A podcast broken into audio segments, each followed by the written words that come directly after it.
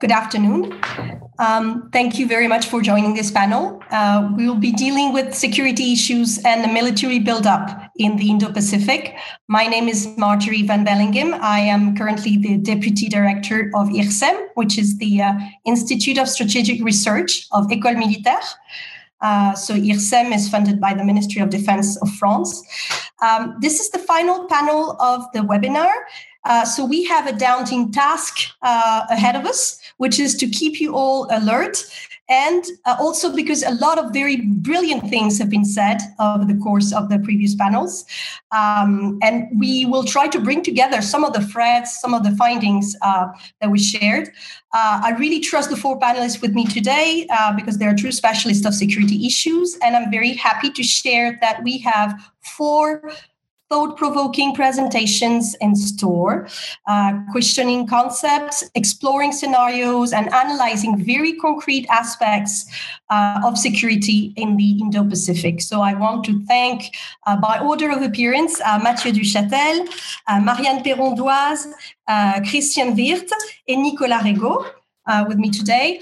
So, we saw from the previous panels that it was virtually impossible to tackle the Indo Pacific without delving from the very first moment head on into security issues. And uh, it seems to be also a very topical matter, of course. Uh, I was reading recently in the Jakarta Post that the security situation in the Indo Pacific was. Um, quote, a frightening situation of who is going to blink first, end quote. So the issue of security seems to be uh, presented as a hot topic. However, uh, the mere assumption that it is only a question of when actually brings us back to the atmosphere of a more uh, more of a cold war indeed so uh, the aim of this session will be to take one step back from the heat and the topical view, and also aligns with the questioning of the seminar, which is uh, what strategy and with whom. So, of course, the question of who, the question of partners in security matters, is a particularly uh, delicate question. Uh, I expect we will go back in the course of the discussion to the point of multilateralism and alliances, the way uh, some alliances are imported uh, into the Indo Pacific um, area. And starting with our EU perspective, uh, I found it very enlightening um, the way uh, Ambassador Penot's address yesterday showed the progress uh, in the, the, the, taking into consideration the Indo Pacific zone, but also the perspectives, and clearly stated that given the stakes, uh, any divergence of appreciation between member states could and should be uh, downplayed. Indeed, uh, the choices that are going to be made and the actions that are going to be taken by Europe in relation to security in the Indo Pacific have an impact a concrete impact. And I'm not just talking about France as being a resident in the Indo Pacific. Every single member state has residents, expats, and assets in the Indo Pacific zone. But also, we know uh, any situation related to security will have reverberating effects on trade and our own security at home. And also, second type of impact, political impact in the long run for Europe. Um, because any uh, situation unfolding uh, in terms of security in the Indo Pacific uh, will have to do with Europe's credibility in the way it responds, uh, our strategic autonomy as well, and our status for our partners there. So, without further ado, I suggest we plunge into one of the sub area where security matters, and to do so with um, Mathieu Duchâtel. Mathieu, you are the director of the Asia program at the Institut Montaigne. You used to work at the ECFR, European Council on Foreign Relations, as deputy director of China and the Asia program. And you also have worked uh, for the Asia Center, uh, if my memory is good, both in Paris and Taipei. And you have spent uh, several years in mainland China and, and Taiwan, getting yourself, I, I, assume, a very concrete and ground knowledge of, um, of these areas.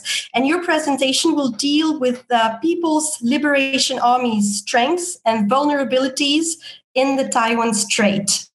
Mathieu, the floor is yours. Thank you very much, Marjorie, and thanks to CERI, Giga, IRSEM, and several other institutions for inviting me to join this panel discussion this afternoon. Um, you said in your introduction that um, the situation in the Indo-Pacific security-wise was quite tense uh, and quoted the Jakarta Post.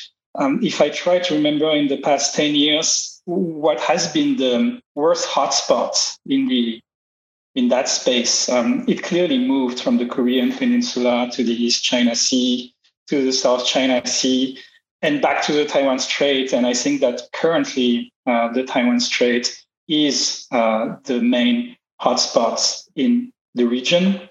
Um, it's back to normal in a certain sense because the Taiwan Strait is the center of gravity of the US China rivalry.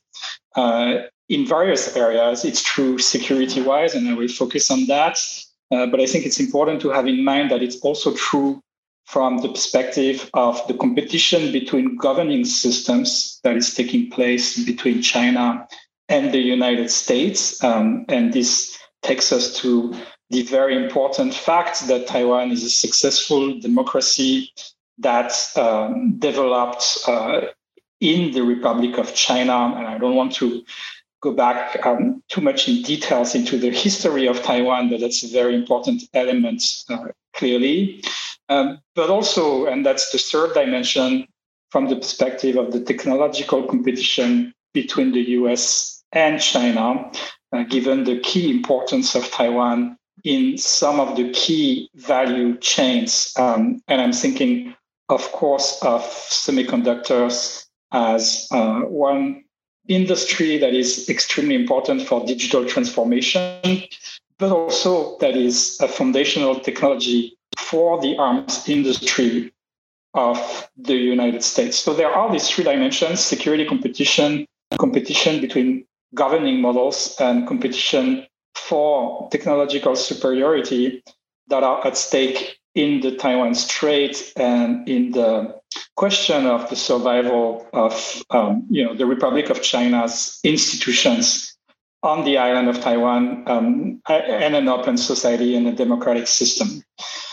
Um, the Taiwanese defense minister has recently qualified the situation in the Strait as the worst tension in 40 years.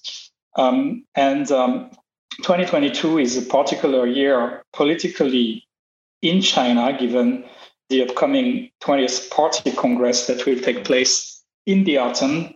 Um, I don't think that 2022 will be the year of a major crisis crisis taking place in the Taiwan Strait, given that context of um, the upcoming Party Congress in China that takes precedence over all other issues. Um, but that's um, you know not entirely excluded.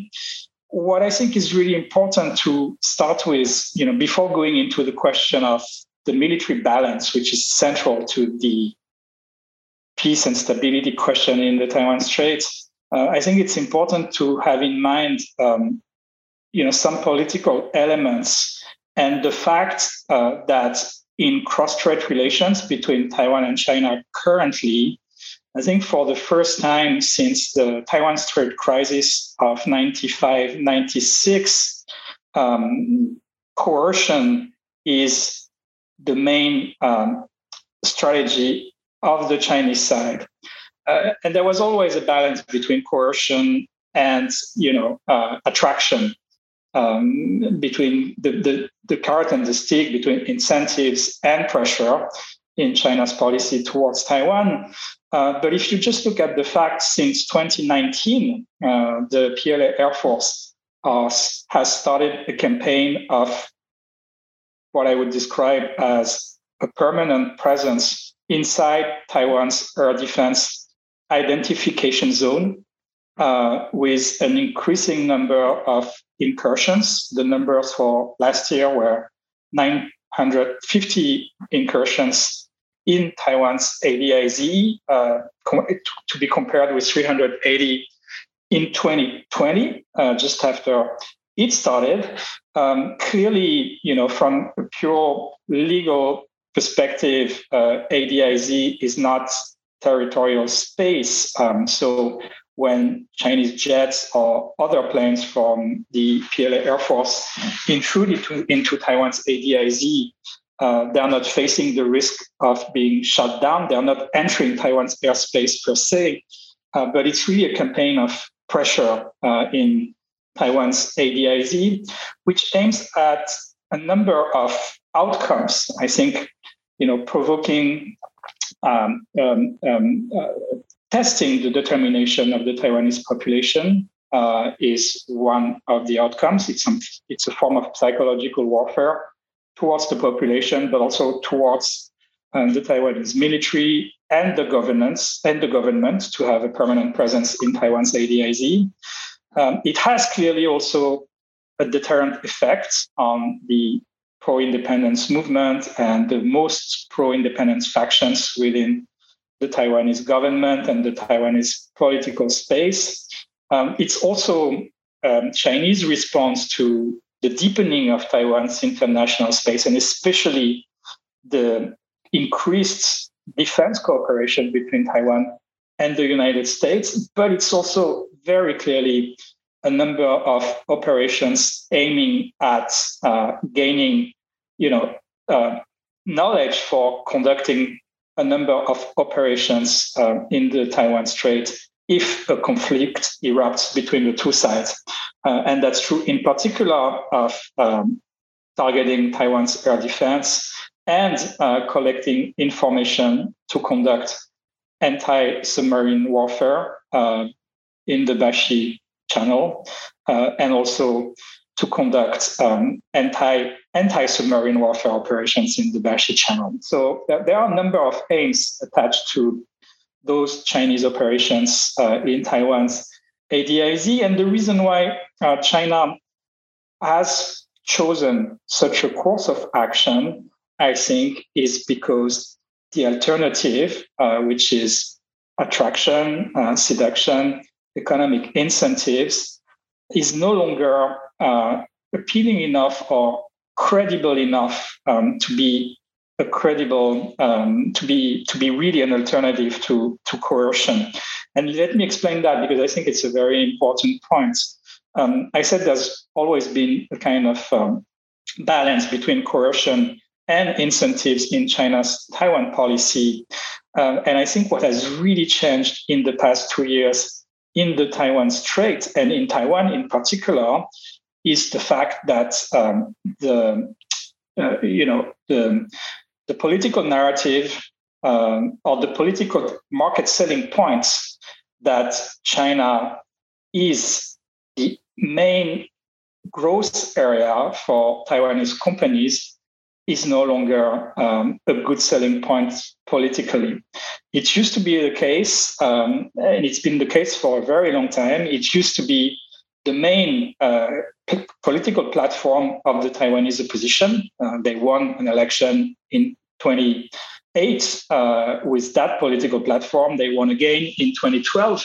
Um, that was the idea that you know to grow um, the Taiwanese economy needed integration uh, with the Chinese economy. Um, and this is no longer the case uh, as a political narrative in Taiwan, but this is no longer the case also objectively when you look at some of the numbers, and in particular, the trends in Taiwanese investment in China.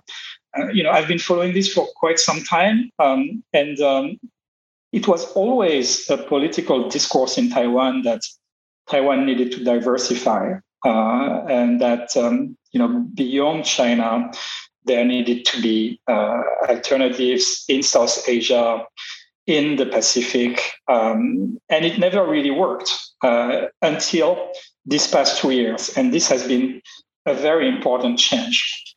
That makes coercion more salient uh, on China's Taiwan policy agenda. Uh, and the question that uh, we have to address is, you know, how uh, how far can China go in this coercive approach towards Taiwan? Um, and here, let me make a few points. But I, I have a key argument, uh, which I will just um, outline right now, which is that the balance of power, military power, as of today, is a factor of peace and stability. Um, but you know, the first thing I would say on that is that um, there is still no unification timeline. And in fact, it's a key point um, because there's always been a debate in Beijing regarding whether or not China should announce a unification timeline, uh, which would be imposed upon Taiwan and which would come with an ultimatum. Uh, and this discussion took place in 2004, 2005. Uh, it was a debate. Um, I think the PLA was, uh, to so far as we can know, it's, it's a difficult analysis to conduct. The PLA was not entirely everyone on the same line with regards to having a timeline or not. Um, but in the end, the decision was taken not to have a timeline for uh, unification talks uh, between the two sides of the Taiwan Strait. And despite all the pressure militarily that um, uh, Xi Jinping's leadership has put on Taiwan, uh, there has been no change with regards to this question of imposing a timeline or not. Uh, so this is a very important point uh, because one way um, or one one way through which China's Taiwan policy could change, uh, moving from coercion to you know a major increase of pressure on the military front, would be by announcing a timeline. Uh, but if you look at some of the equipment decisions and um, some of the um, trends in China's military buildup towards Taiwan, clearly uh, what we have since um, the Taiwan Strait crisis of 95 96 is a clear choice uh, for giving the PLA the means to conduct uh, a number of operations uh, in the Taiwan Straits, um, including you know what would be the most difficult one, uh, amphibious landing uh, and uh, uh, and occupation of Taiwan's island. Um, what is it's it's always a little bit delicate to assess the current balance of power because there are many many many elements and we don't have much time. But what I would argue here is Number one, that the US has lost uh, absolute air superiority in the Taiwan Strait, despite the F 22, despite the F 35.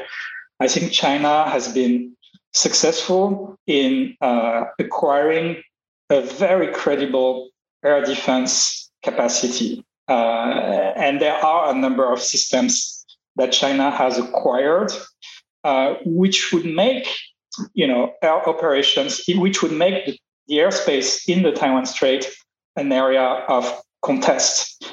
And it's very important because uh, if you look back at 95, 96, it was not an area of contest at all, actually. Uh, not even factoring the US, the Taiwanese Air Force had full superiority uh, in the Taiwan Strait. They could cross the median line, they could go to the Chinese coastline, et cetera, et cetera, and they were doing that. Um, but it's no longer the case now. It would be risky for the US to deploy, uh, you know, uh, the, the, Air Force in the Taiwan Strait um, because of the number of systems that China has acquired, uh, is acquiring. I'm thinking of the S-400, and uh, will be deploying and has already deployed. Um, the outcome of that, I mean, is that uh, the US had to has to adjust. Um, that's the story of the uh, INF Treaty and the unilateral withdrawal of the INF Treaty. And that's the story of the US intending to deploy uh, short range ballistic missiles uh, with the capacity to target uh, Chinese bases uh, on the coastline. So there is a change, there has been a change of the military balance, and there is a response coming from the US. Uh, the other aspect is the also the fact that uh, gaining sea control in the strait would be also an area of contest, uh, and of course, the Chinese strategy of access denial is a result of the 95-96 crisis and of the deployment of two US battle groups um, in the vicinity of the Taiwan Strait. Um, same story, very, very, similar to the story of her, air superiority. Uh, the Chinese equipment is credible enough to, uh, in fact, instill doubts um, in the decision making process in the US with regards to the possible losses that they could suffer when deploying, um, you know, sea assets uh, inside the Taiwan Strait or around Taiwan. Um, so these are areas of um, contest, not Chinese superiority, but of contest. Uh, but at the same time, and this is where uh, the military balance is a key factor to understand policy decisions um, uh, and China's Taiwan policy. Uh, there are some critical areas uh, in which the US retains superiority, which would transform, um, which could in fact make um, Chinese military operations towards Taiwan extremely risky in terms of costs uh, for China. Uh, and I think this is true of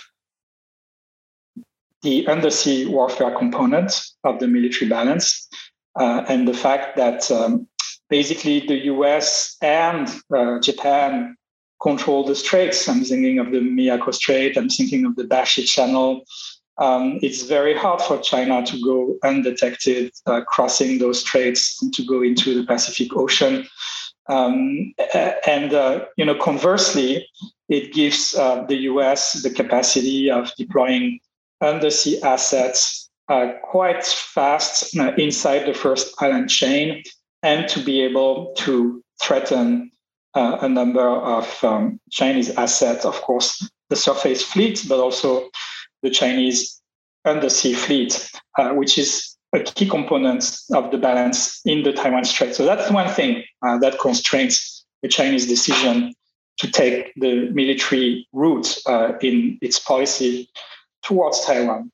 The other aspect, um, and I really will not do justice to the topic, which is a fascinating one, is the question of escalation control. Uh, meaning the nuclear uh, space and the balance of power between Chinese and American nuclear forces. Uh, let me just say two things here. Um, there is, for a good reason, um, a sense of vulnerability in Beijing with regards to uh, what has been known as the strategy of um, uh, credible retaliation, uh, which has been the Chinese um, nuclear uh, strategy, not doctrine, because that's not the term they use. They use minimal deterrence. Um, as a result of the lack of a credible undersea component for the PLA Navy and uh, the rise of ballistic missile defense as an element that credibly threatens the ballistic components of Chinese nuclear deterrence. Uh, so the question, if you are in Beijing and if you think in terms of offensive strategies and no longer purely in terms of protecting the Chinese mainland from, uh, you know, an attack, uh, is, um, you know, how how do we convince the U.S. leadership that uh, we do maintain a capacity to retaliate uh, after if if there is an escalation over Taiwan. Uh, that's the second area of uh, weakness for the Chinese side.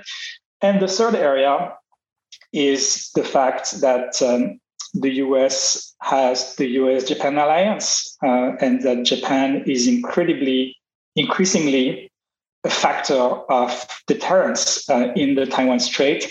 Um, this was always the case in a very low key way, but in the past three years, uh, the Japanese discourse has changed regarding the importance of Taiwan for the security of Japan. Uh, and Japan, and I could also go into some details here, but I won't, um, is also taking some equipment decisions that have, you know, a meaning from the angle of the balance in the Taiwan Strait. Um, this all constrains China. Um, this kind of rationalizes the choice of coercion entering the airspace of Taiwan to initiate or provoke a crisis. Um, deterrence works, in other terms, so far. Um, but uh, you know, let me make a few points to kind of conclude or maybe analyze those factual elements.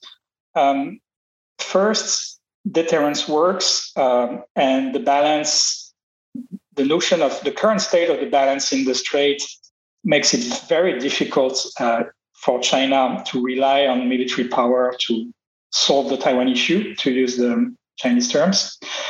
But this doesn't mean that China will not uh, initiate a crisis, uh, but a crisis with um, the aim of changing the strategic dynamic in the Taiwan Strait, not a crisis as a prelude to a major conflict or, you know, pressing Taiwan towards capitulation, a crisis to test the determination of uh, Taiwan and the determination of the US to respond. Um, because there is, uh, from a Chinese perspective, you know, um, a degree of uncertainty regarding what would be the response of the US and Taiwan to a crisis. Um, and if you look back at 95, 96, this was really a defining moment for cross-strait relations and the security triangle with the United States. Um, the status quo today was to a very large extent determined uh, during that crisis in 95, 96. Um, so, from that perspective, initiating a crisis in the Strait could have the merits uh, from a Chinese perspective, to um, change the dynamic and uh, change the parameters of the equation. Another point of conclusion I would like to make is that I haven't used the term Indo Pacific so far. Um, and in fact, it's partly on purpose, uh, but um, because it leads me to a concluding point. I think you don't really need the word or the notion of Indo Pacific to understand the trends in the Taiwan Strait, uh, to understand the risk of war, the chance of peace, the balance between status quo and revisionist forces. Um, but it's not that it is entirely irrelevant. I mean, you can think the Taiwan Strait security equation from the angle of East Asian security. That was that has been the case for a very long time, and it's still very relevant today.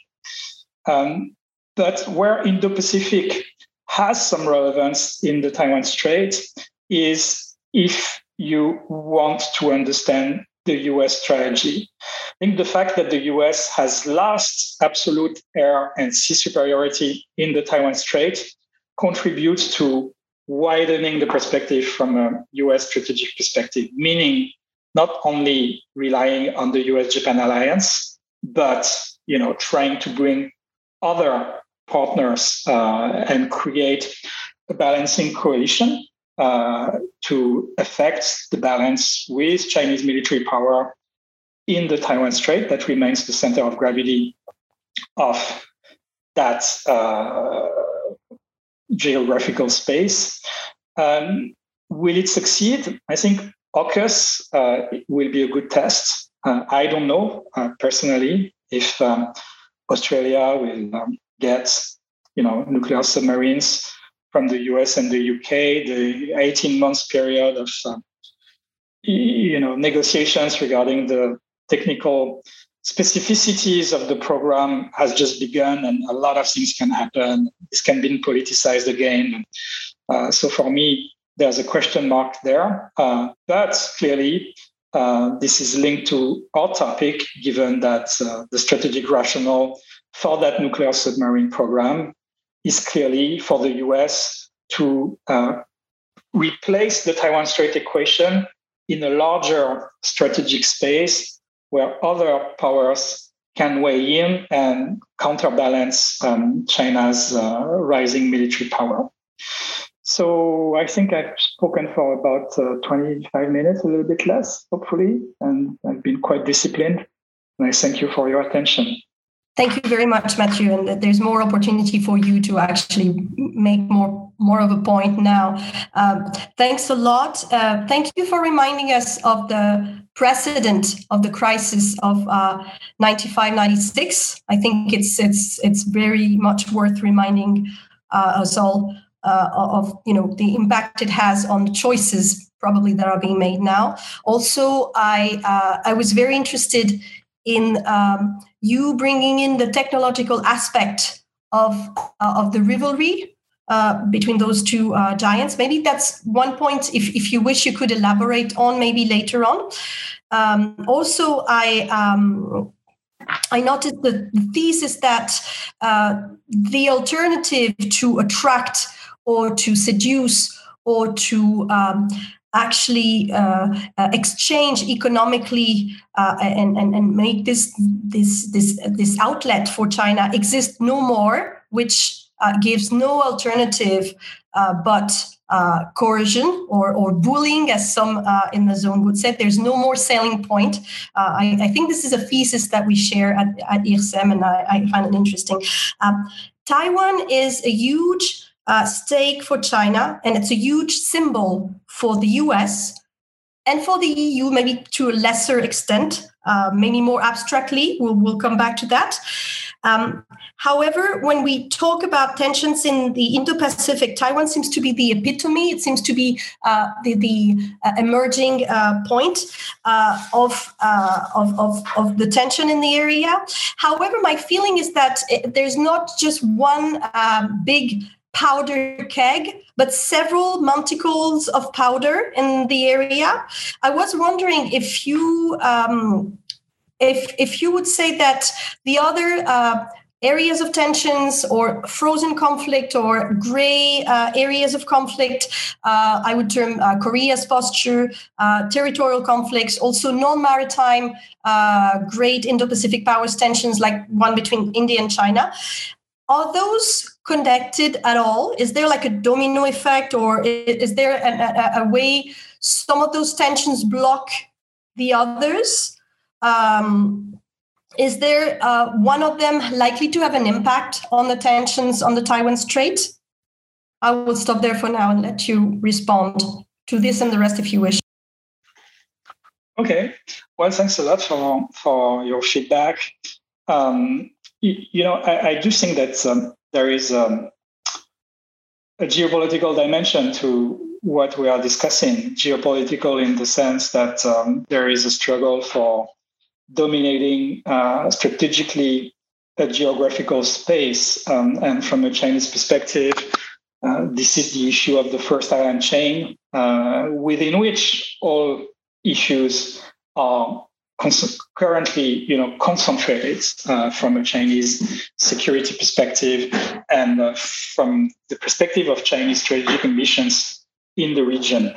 Uh, so, in that sense, um, the flashpoints that you have listed the Korean Peninsula, the East China Sea, the Taiwan Strait, and the South China Sea are connected. I think historically, and this was my um, um, basically uh, starting point in a way, um, you know, the tensions have shifted from one issue to the other issue. Um, and of course, there have been moments when uh, there were tensions in several issues at the same time. Um, but uh, there is always a focal point uh, to US China tensions. Uh, currently, it's the Taiwan Strait, but at the same time, the question of um, you know passage um, and freedom of navigation inside the South China Sea, even though it's currently more low key than it was, uh, let's say, uh, when China constructed the artificial islands in the Spratlys uh, in 2004, 2005. Um, you know, when China took action on that particular issue, it generated a number of tensions, and it was also true of the Hu Jintao era um, and uh, all the discussions regarding, you know, reactive assertiveness in the South China Sea uh, when China was um, taking the initiative to increase its presence uh, in, in the South China Sea. The peak point of tensions uh, with Japan regarding the Senkaku Islands uh, was around 2012. I mean, it never really disappeared, and there is a direct connection uh, to the Taiwan Strait, given that, um, you know, from uh, Chinese perspective, and I'm a little bit sorry to summarize and simplify, but um, the Senkaku Diaoyu Islands um, are uh, part of Taiwan's traditional fishing areas, uh, and, uh, and so the um, territorial conflicts uh, regarding Taiwan extends to the question of sovereignty of uh, over the islands um, disputed with Japan. So you know, uh, in terms of planning possible conflict scenarios and thinking of the involvement of Japan in the Taiwan Straits, um, there is the possibility of a domino effect. Um, and the assumption is that you know if there is a gamble on the Chinese side that the Taiwan issue can be resolved by force, the risk that China will be taking will be so huge that uh, why not the Senkaku at the same time? But that's uh, scenario thinking. And I think the Korean Peninsula dimension and its connection to the Taiwan Strait is historically very strong. I mean, without the Korean War, the US would have abandoned Taiwan um, at the end of the 40s uh, in, in, 1950. Uh, some people like to say that Kim Il sung saved Chiang Kai shek. Um, and, and I think that today, and you can see this in Korea if you watch some of the equipment um, discussions.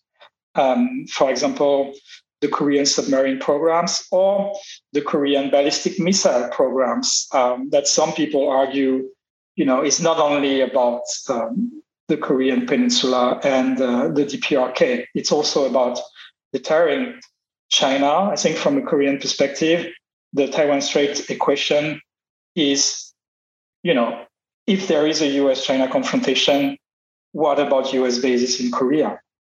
Uh, and aren't we going to be automatically involved um, because of um, the presence of the US on our soil? Uh, so, you know, indeed, if you think in terms of conflict scenarios, the ramifications are regional in East Asia. Thank you. Um, I haven't mentioned that, but uh, we could be taking questions now. Uh, uh, there is there was only one. I see two now. We'll, we'll stop at two questions. So. Uh, Mathieu, I don't know if you can see them on the screen. I will read the first one out. Uh, it's a good one. Will Taiwan's cry for international recognition affect China's strategic calculation with regard to unification with Taiwan? And um, second one, I will read now and, and, and feel free to answer the two of them in, in, in one row. Uh, do you think that a continued rise in tensions between uh, China and Taiwan, fueled by nationalistic and militaristic discourse, could pose a risk to Taiwanese democracy's health? Hmm. Uh, could the daunting possibility of a Trump administration 2.0 uh, accent, accent this risk? Um, okay, I'll, I'll, leave the floor to you and, and then we'll move on to the next presentation. I think it's good that we can take questions on the go. Okay, well, thanks for two great questions. Um, the first one, um, I wouldn't say with regard to unification, because you know I think unification is such a, a major goal that um, it's not affected by any externality. Uh, but I think that indeed um, Taiwan's international space issue is, um, you know, affecting uh, China's strategic calculation. Um, you know, and, and what is really striking is that in the past three years, for for the first time, um, I think in over two decades, Taiwan has been striking gains on the international space. And even though Taiwan's official recognition is still shrinking, um, and they, they, they've been losing allies, and I think only 14 are remaining today. I think the deepening of Taiwan's relations with the US, with Japan, and the gains that Taiwan has secured in Europe in the past two years um, is, of course, perceived in Beijing as a trend that needs to be stopped. Um, and so I think it has an impact on uh, the overall atmosphere in cross-strait relations, but it also explains China's choice of coercion. But of course, you know, in particular, uh, what is happening in U.S Taiwan uh, relations. And the second question is really um, a question of political sociology in the best tradition of Sciences Po. So let me try to do you know justice to it. Um, this is the, the way I read it is you know it's a question about um, the means that democracies have to control influence, um, disinformation, um, and how far it can go. Um, and I think that clearly Taiwan faces those issues um, and has been um, very, um, almost, I think, very severe in the way it has addressed the risks of disinformation uh, inside of, of Taiwan's democracy. Um, that, that, there are limits to um, you know the um, openness of society, uh, and that um, there is always a balance to try to strike between open society and national security. Uh, and uh, national security creates you know constraints on democratic life. Uh, I think that so far Taiwan has been able to preserve you know an open society and and the space for um, democratic discussions and and a free contest of ideas. I mean, you even see uh, Chinese flags um, demonstrating in the streets of Taipei. Um, you know, this is not being uh, this is not leading to um, to a, a, very strong response by the state. Um, and and and so far, um, you know, uh, I, this has not resulted in um, the rise of illiberal candidates um, um, and or populist candidates. There was a time, um, uh, and I remember Han Kuo-yu and his campaign in Kaohsiung, and was compared to um, to Donald Trump in a way, um, but it was a, a very short phenomenon. so overall, I would say that this is something we haven't seen so far, and that I don't really see you know, emerging as a result of uh, cross-strait tensions. Uh, COVID-19 is another issue, but uh, this is not uh, our topic today. We, we could bring in that subtopic later on. Uh, thank you very much for, for your answers. Uh, there is uh, another question uh, that was asked by uh, Bill Hayton. Uh, actually, this is a question I would have asked myself if I didn't know there would be a presentation in the final part of our session that is going to partially answer it. So I think Mathieu will be back and, and, can discuss, along with Nicolas Regaud, this, this topic of the contribution of the EU to the stability in the Taiwan Strait. Um, so we've been contemplating scenarios of hot crisis here. Now we know that the security issues in the Indo-Pacific have taken a different guise uh, over the recent years. Uh, we've all heard about the, the gray zone situations, as it's termed, uh, situation of quasi-military tension involving civilian actors or repeated incidents implying a breach in sovereignty. We're lucky today uh, to have Marianne Péron-Doise with us um, to analyze um, some of this, and especially from the angle of uh, capabilities. Marianne, you are a research fellow at IRSEM, the Institute of Strategic Research of École Militaire, uh, and you deal with defense and security with an emphasis on uh, maritime security topics and on the Indo Pacific area. You have held uh, previously various senior positions um, in the Ministry of Defense, mostly on Asia, such as head of Asia Pacific Department uh, at the Directorate General for Strategic uh, Affairs. Um, and uh, and strategy. Sorry, uh, and you also uh, were a research fellow in Japan and had a very interesting stint as a political advisor uh, at the Allied Maritime Command in Northwood. So, Marianne, today you will draw from your expertise uh, in maritime affairs and capabilities, uh, talking about the role of the Coast Guards in the Indo Pacific. Thank you very much, and I cannot wait to hear you. Thank you very much, Madam Chair, uh, for this uh, very kind uh, introduction. Uh, so I have a presentation, yes. Uh, thank you. And uh, Christophe is going to, to help me to, to manage the slide.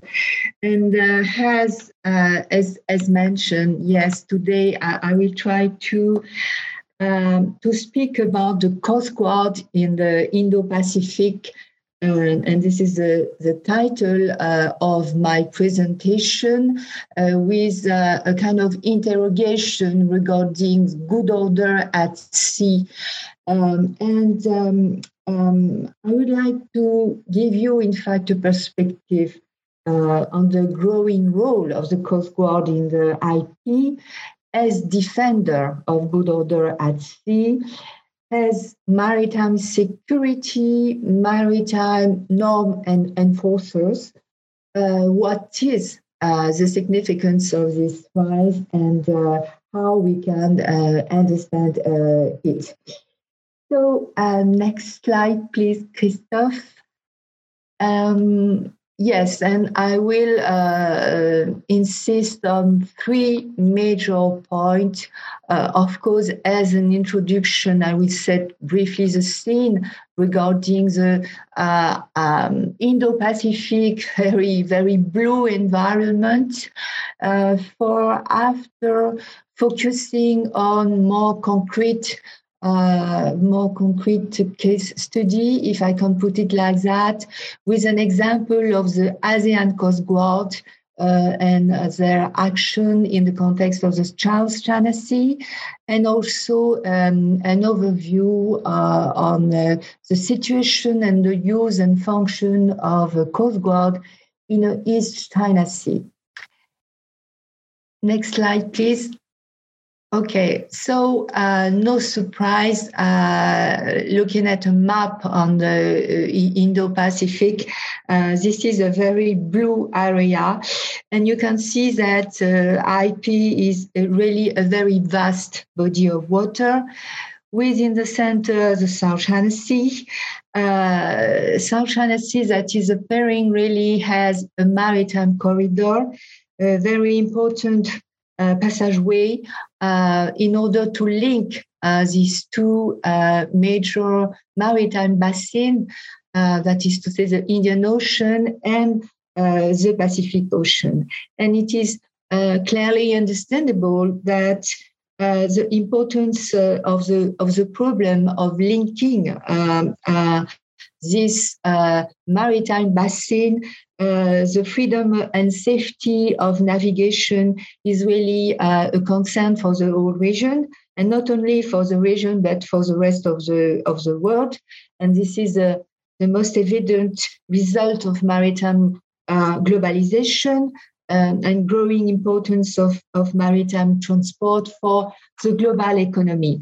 Uh, for example, if you remember uh, the uh, importance of the Strait of Malacca, um, having in mind that the traffic in this very strategic area has doubled in uh, 10 years.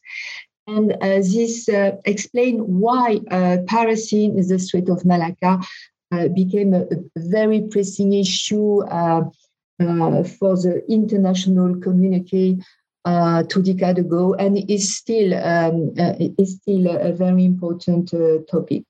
So. Um, in this global uh, blue context, uh, security of access to the South China Sea, safety of navigation are really issue.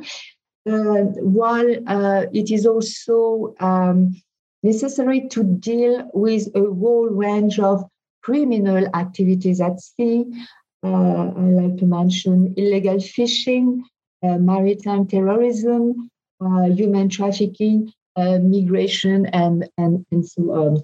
And all of these elements um, have really pushed the coastal state to create or to reinforce uh, their maritime police or coast guard and to put in place uh, monitoring tools for securing their maritime domain, uh, for securing the blue economy of uh, their EEZ, of their uh, economic exclusive uh, uh, zone.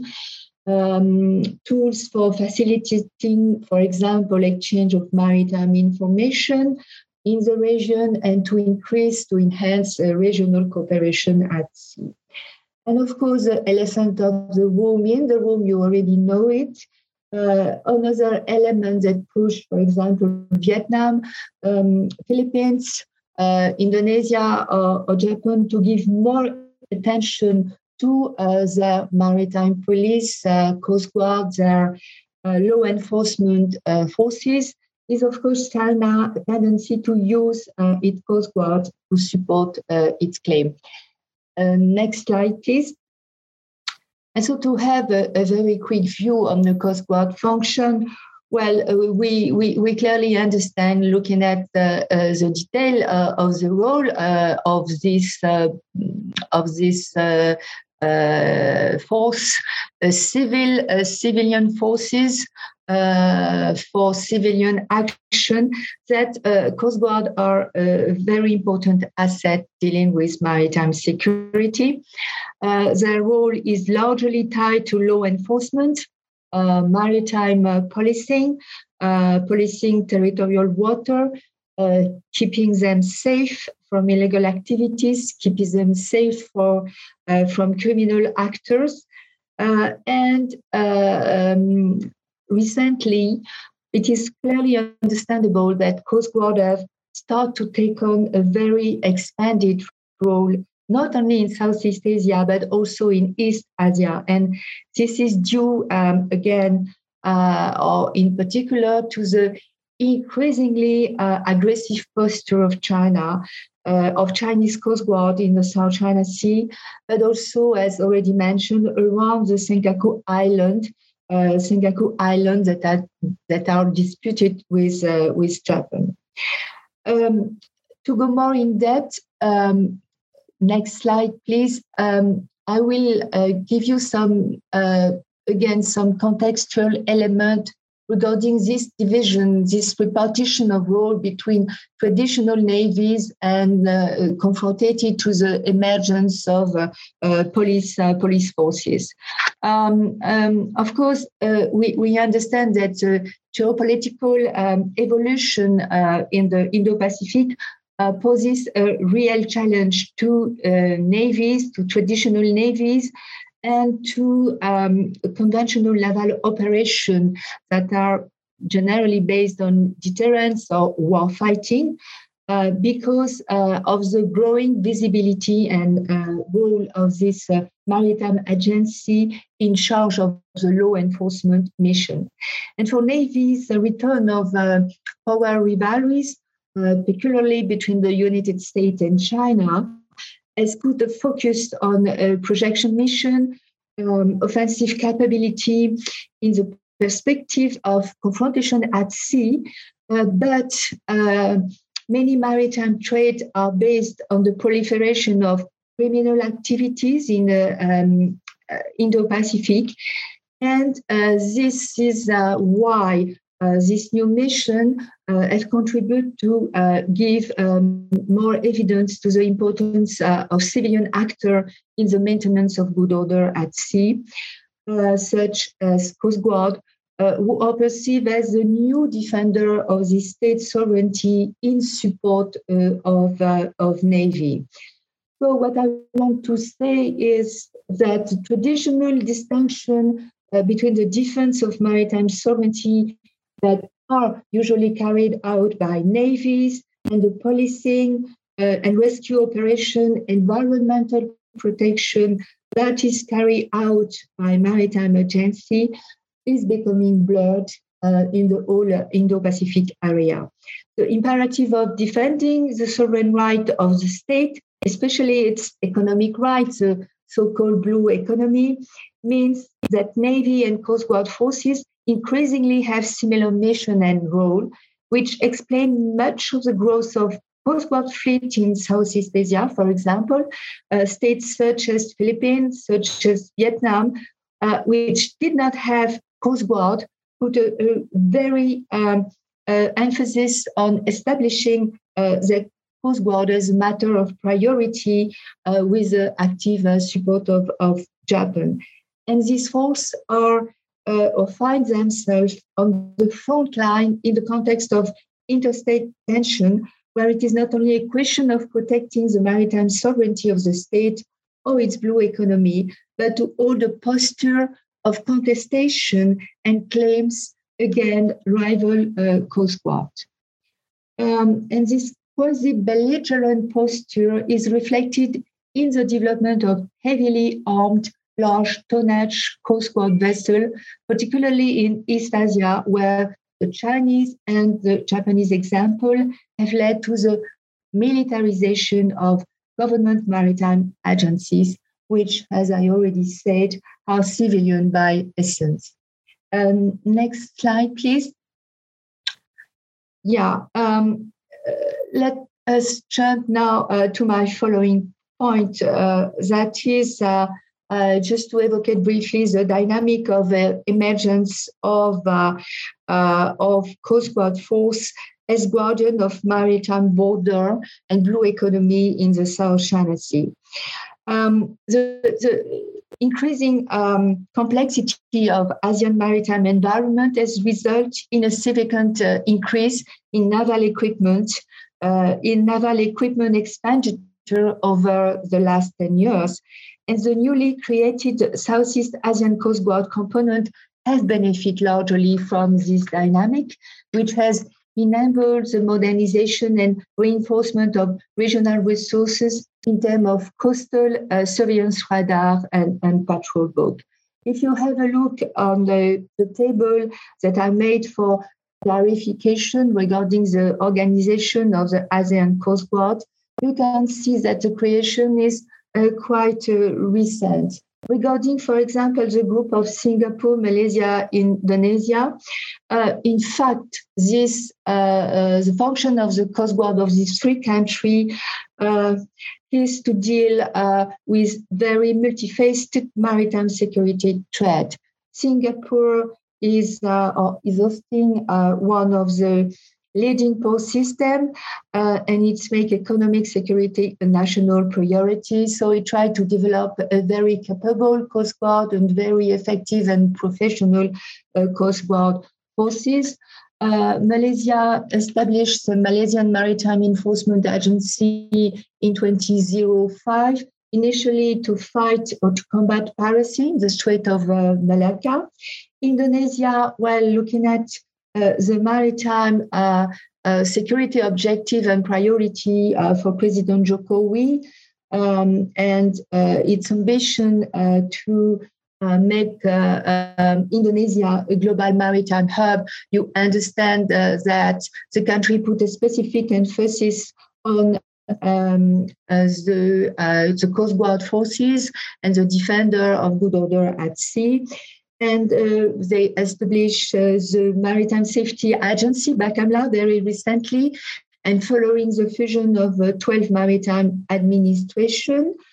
Uh, but when you consider, for example, um, uh, Vietnam and uh, Vietnamese and Philippine Coast Guard, you had essentially a posture and a development of Coast Guard in order to deal clearly with Chinese intrusion. Uh, these two countries are facing with growing tension with China, and they have significantly strengthened their Coast Guard components in 2010 in order to have more deterrent effect, more deterrent surveillance and, and patrol capability, for example. The next slide, um, please. Yes, and uh, this ASEAN Coast Guard, uh, of course, uh, are benefiting from uh, regional cooperation uh, on a bilateral or multilateral level uh, with a lot of agreement with um, external actors, for example, including US, including Japan and India. And of note, EU recently uh, joined the club uh, through the development of capacity building project. I want to mention CRIMARIO 2, critical maritime road for Indian Ocean that is insisting uh, on info sharing and training to the benefit of uh, uh, ASEAN Coast Guard. I will mention also the role of ReCAAP, this uh, cooperation agreement for combating piracy and armed robbery against ship at sea, the creation of the Singapore Infusion, uh, Information Fusion Center, uh, and last initiative, uh, this um, AGAM initiative uh, to um, establish a platform uh, for uh, exchange of information uh, within the ASEAN uh, ASEAN Coast Guard Agency, um, and I will mention the strong push of of Japan um, behind behind AGAM. So uh, we, we can see um, a lot of uh, um, a lot of um, initiatives that all contribute uh, to strengthen the community of the ASEAN Coast Guard and to increase their capability. Uh, and I will mention also um, um, another perspective. Um, next slide, please. Uh, which, um, apart from this um, uh, cooperation, uh, are linked to um, the negotiation of the code of conduct. if I may have the next slide, please. Uh, the negotiation of the code of conduct, uh, which is a, a long process, uh, all of you may, may know that. and this code of conduct is supposed to apply to all parties in the South China Sea, is aiming to prevent conflict, and is also a means to encourage regional cooperation and maintaining good order at sea. Uh, but you may know that also the main stumbling block is uh, China refusal to withdraw all of its territorial claims to the uh, China Sea. Uh, and as you may have heard, uh, the basis of the nine dash line uh, that China put forward represent 80% of the China Sea. So if uh, we are considering this posture at the beginning of the discussion of a code of conduct, you can imagine the, the issue, uh, having in mind that it is the second tentative, having in mind the, the failure of the declaration of the code of conduct uh, in uh, 2002. Um, may, may I have the next uh, slide, please? And after uh, this, yes, ASEAN Code of Conduct, um, next slide, please. Okay, I mentioned already um, the uh, 2002 um, um, uh, declaration on the code of conduct.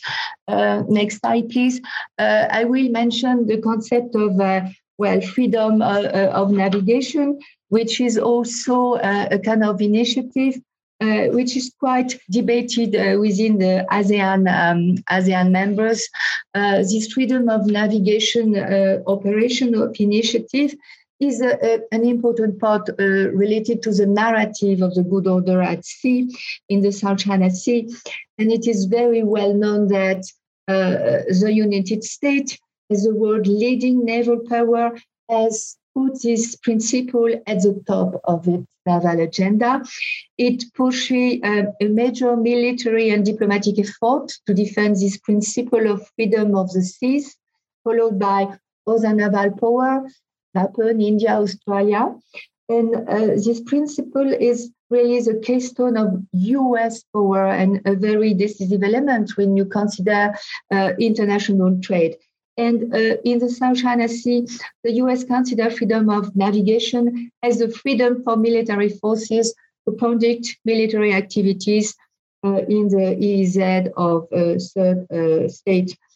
Uh, and of course, in, in, in, this, in this approach, um, uh, we must not forget to mention the US refusal by doing freedom of navigation operation to recognize, um, uh, to accept the creation of artificial island by China and its claim to 12 nautical um, territorial waters, but also uh, EEZ of uh, 200 nautical miles that give right, you know that, particularly economic uh, exploitation.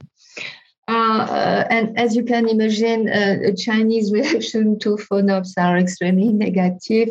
Um, and they generally uh, condemned for us as risky and very provocative. And um, and the attitude of uh, China uh, in front of uh, the development of FONOPS uh, uh, is becoming more and more uh, hostile. They um, often shadow and escort ships in their territorial water. Um, I will now turn very quickly to the East China Sea and uh, through the, the I will say um, uh, the context of Coast Guard uh, in a gray zone situation. Next slide, please. Um, um, next slide, sorry. Yeah, uh, Coast Guard and gray zone situation. Well, um, a definition of gray zone situation. Um, in fact, this um, uh, this concept and what it represents uh, has become the main security challenge for Japan in the very recent year. And the definition, according to the Japanese authority, well, gray zone situation are, I quote, uh, repeated incidents that are neither peacetime nor wartime and that relate to sovereignty, territory, and maritime economic interests. And in practice, a gray zone situation largely refer to the Chinese maritime incursion near Japanese territory, particularly in the contiguous and territorial water of the Senkaku Island in the East China Sea, uh, claiming uh, by Beijing as Diaoyu Island. Um, and uh, uh this, this, um, this type of hybrid activity, mixing civilian actor and military purpose um, is rising fierce in Japan of a kind of scenario in which the Senkaku Island are seized by um, Chinese special forces, disguised um, in civilian, protected by the Chinese Coast Guard, and, and then by the Chinese Navy. And of course, in this scenario, it could be very difficult for Japan to regain control of the situation without making it, it, it worse.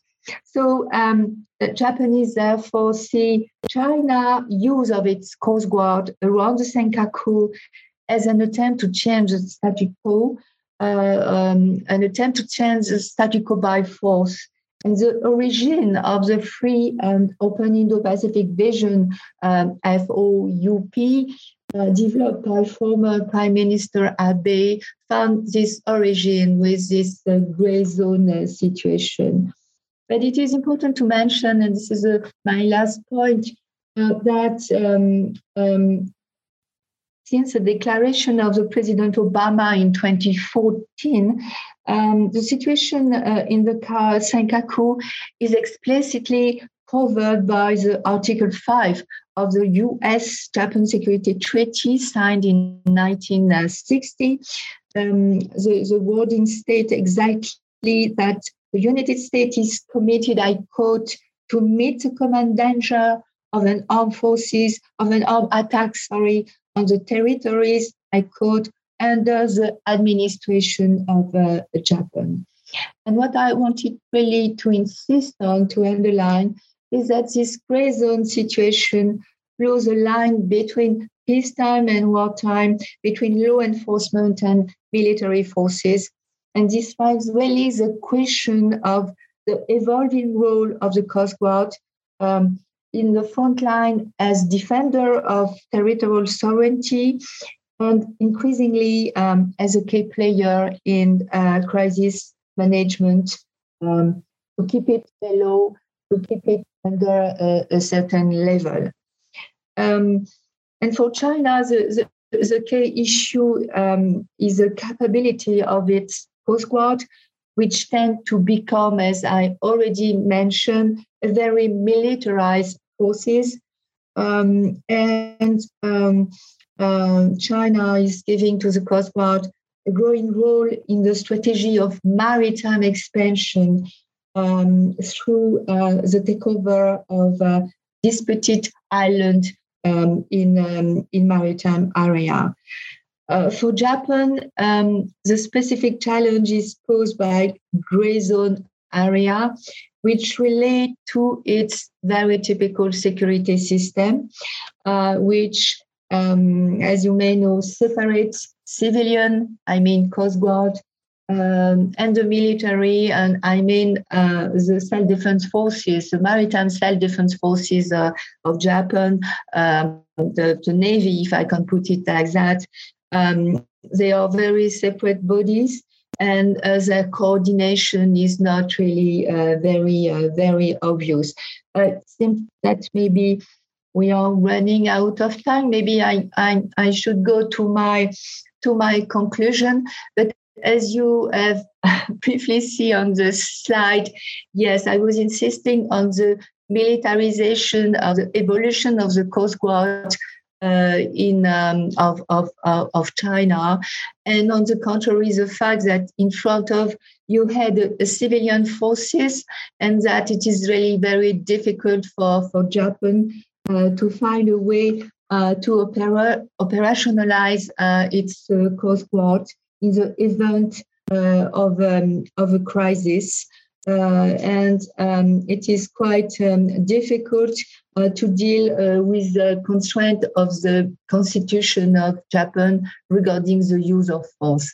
So, as a conclusion, as you can see on, on the slide, well, um, in, in fact, in the Indo Pacific, globally speaking, countries are going and uh, are establishing or reinforcing their Coast Guard as a kind of alternative option of statecraft uh, of course, some are a traditional expansion of already existing uh, uh law enforcement duty. Uh, I have in mind counter-piracy or um, criminal uh, or the fight against criminal activity at sea. But you had a new role, uh, and this new role is the um, utilization of Coast Guard to assert sovereignty in disputed water. And uh, of course, in, in this case, um, the, the use uh, to Coast Guard is considered as maybe less provocative than recurring to war fighting uh, navy. Uh, but also, the, the conclusion at the end of the day is to totally blow the line between the military and the non military, which, of course, regarding the law of uh, armed conflict, has uh, precise legal and, and strategic uh, implication. And uh, this is my, my conclusion, uh, Madam Chair. And thank you to Christophe for, uh, for, for, for the help in the slide. Thank you very much, Marianne. And I really enjoyed uh, your very precise, very concrete uh, presentation. And thanks for uh, sticking to the time.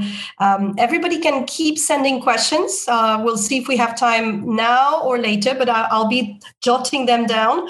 Um, I, I, really enjoyed the fact that uh, the, the, the, topic of the blurring of the line between uh, civilian staff law and order enforcement missions and military activity is always an interesting one. There's a, there are many examples. Uh, recently there's been uh, a lot of research on the use of the military in a civilian mission which is fighting uh, you know the pandemic. And now we have a, a, an example which is opposite of using uh, civilian means for a quasi-military um, missions. Uh, also, I like the fact that it was a good opportunity to bring in very important countries for the future of the Indo-Pacific. Uh, some of them were actually tackled this morning in, uh, in uh, this morning's session: Vietnam, Indonesia, Philippines, and Thailand, and see a little bit what is the state of play there, those countries, and and, and more importantly. Um, I think you brought in a, a lesser known aspect of the impact of the security tensions in the area, um, which is this uh, capacity building process, this drive to uh, build those Coast Guard capacities. And it's not just an, an, an, a form of impact of the tension, it's, it can be also seen as a, a source of more tension. So I think there's a circular effect to this, uh, which is interesting to, to analyze, and we can come back to this.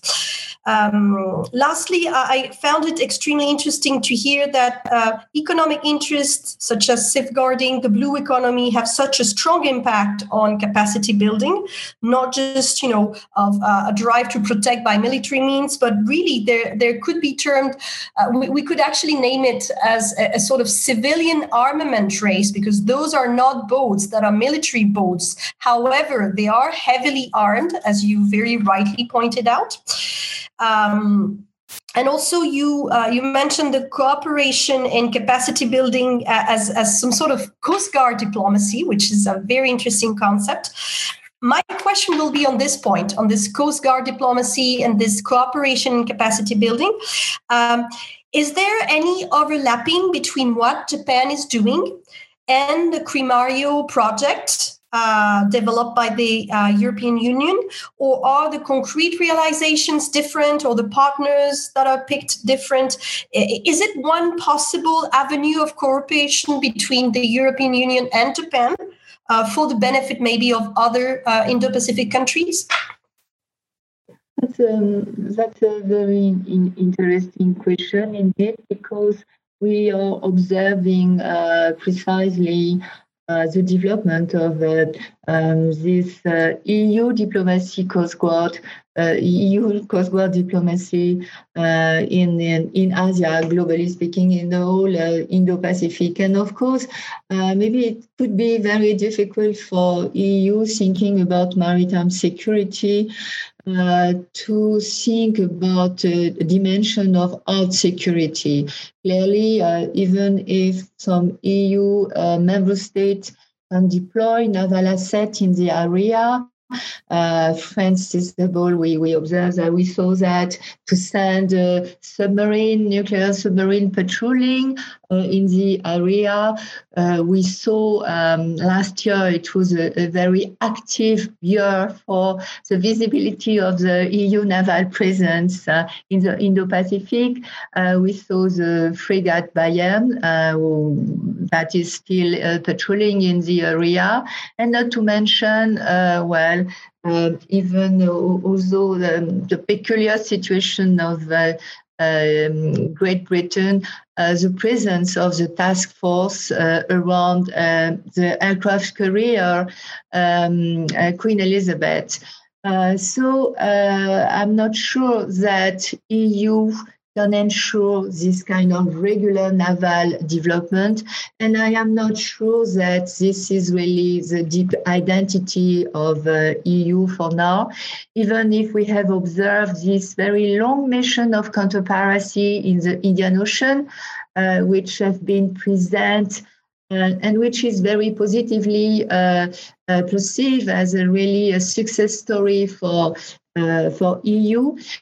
Uh, I think that um, if EU want to develop cooperation uh, with very specific partner, and, and we know that uh, EU has uh, some specific approach regarding, of course, Japan, India, uh, want to develop cooperation with Australia in the Indo-Pacific. These are maritime power, and they are uh, already established and having um, defense diplomacy, uh, defense cooperation uh, already in, in the zone. So EU coming with an offer of uh, training or capacity building uh, is thinking about uh, enlarging a partnership uh, but also um, bringing some complementarity, not wanted to be perceived as bringing some duplication, uh, but wanted to stick exactly to the need of the region.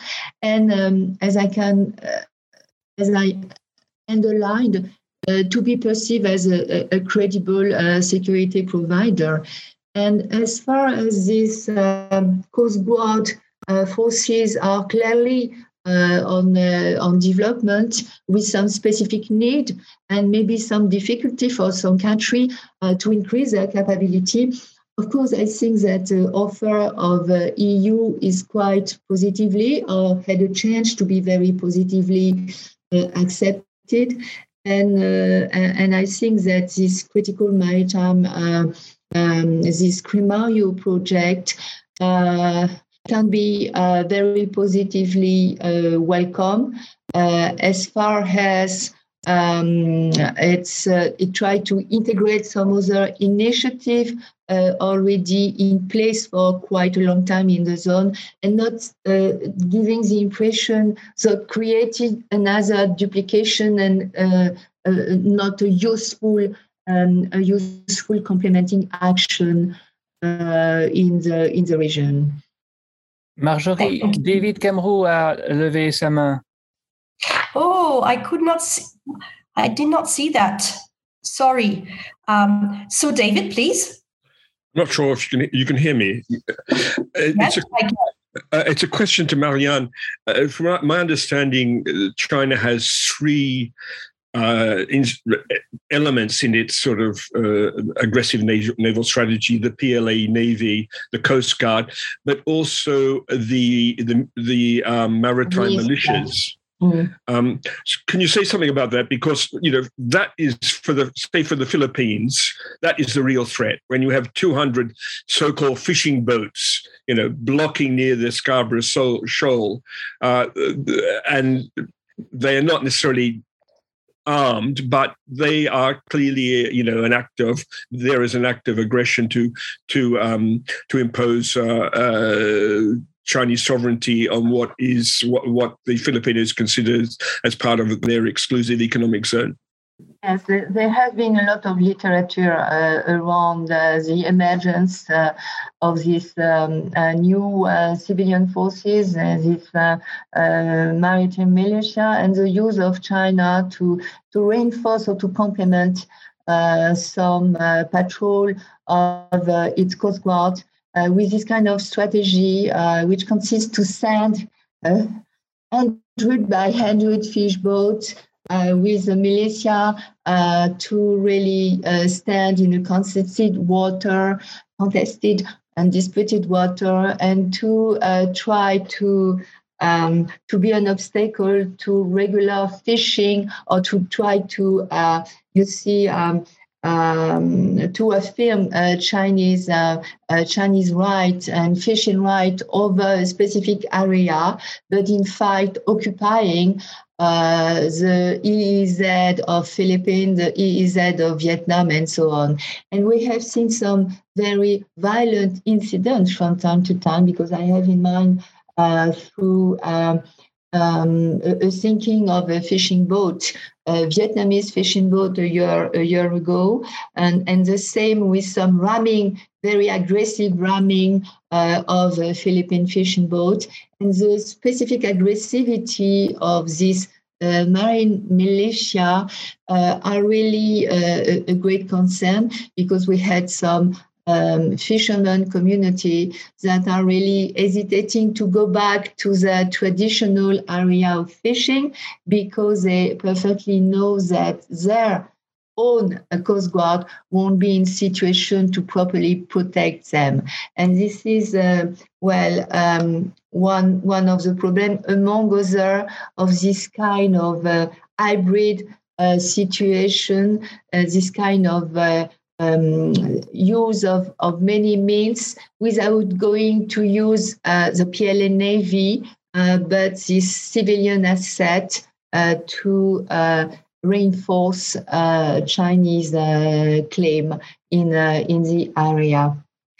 But I, I will also mention that you have also in Vietnam uh, the existence of maritime uh, militia, uh, which are supposed to, to help protect um, the Vietnamese fishing boats. Uh, but of course, this militia is not as visible uh, as uh, the Chinese militia, which is a very well professional and, and trained forces with some, you see, financial help from the state. So uh, clearly, this is not really uh, civilian forces, I mean, but really um, um, a kind of asset to, to complement uh, and to try to, to stay at an acceptable level of tension on the side of, uh, of China. This is really very interesting to, to follow, really.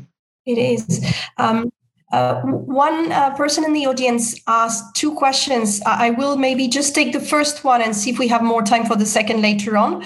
Uh, Marianne, the question is Many countries, including China, tolerated in the past safe havens for piracy.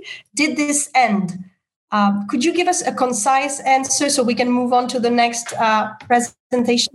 Well, I think when it came to, to piracy and globally speaking to maritime security, uh, it is uh, its uh, benefit. China is respecting the rule, and China has been heavily criticized about uh, these, uh, you see, phantom uh, ships that disappear suddenly in the middle of nowhere and suddenly reappear in a in a Chinese port. And uh, well, and it is um, well easy uh, to to put the blame of of, uh, on, on the state, but don't forget criminal organization and the, the kind of uh, um, uh, typical uh, financial um, uh, organizations that are behind piracy, uh, criminal network, and and so to to to stop over there.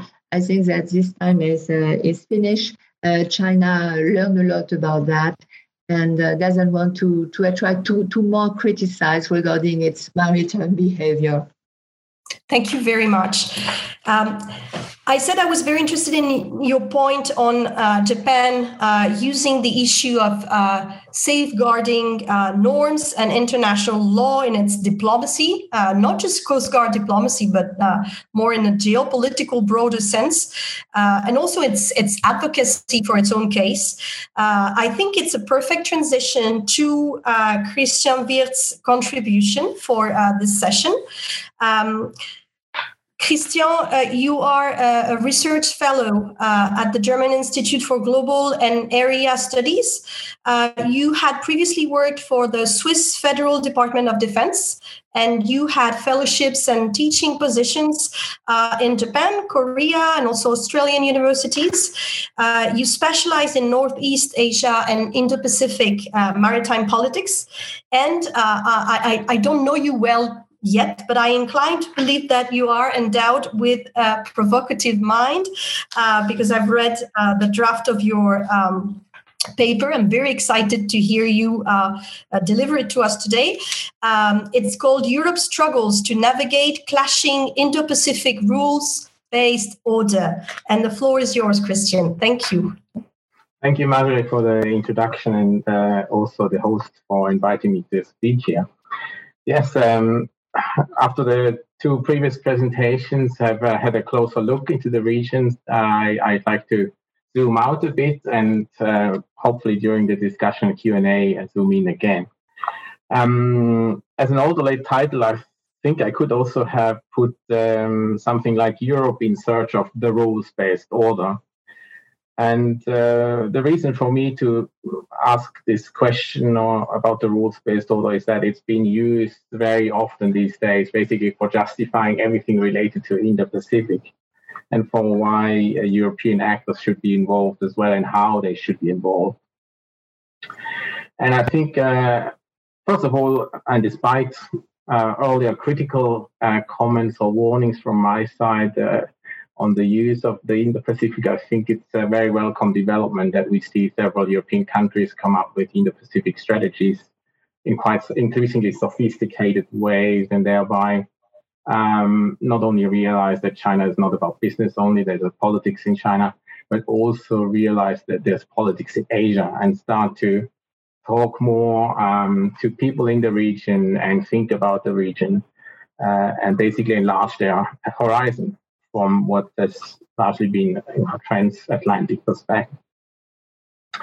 Now, my uh, so my issue is not with Indo-Pacific policies per se uh, or European involvement, but with this use of the rules-based order concept, because I think it covers too much uh, up in terms of contradiction inside the strategies.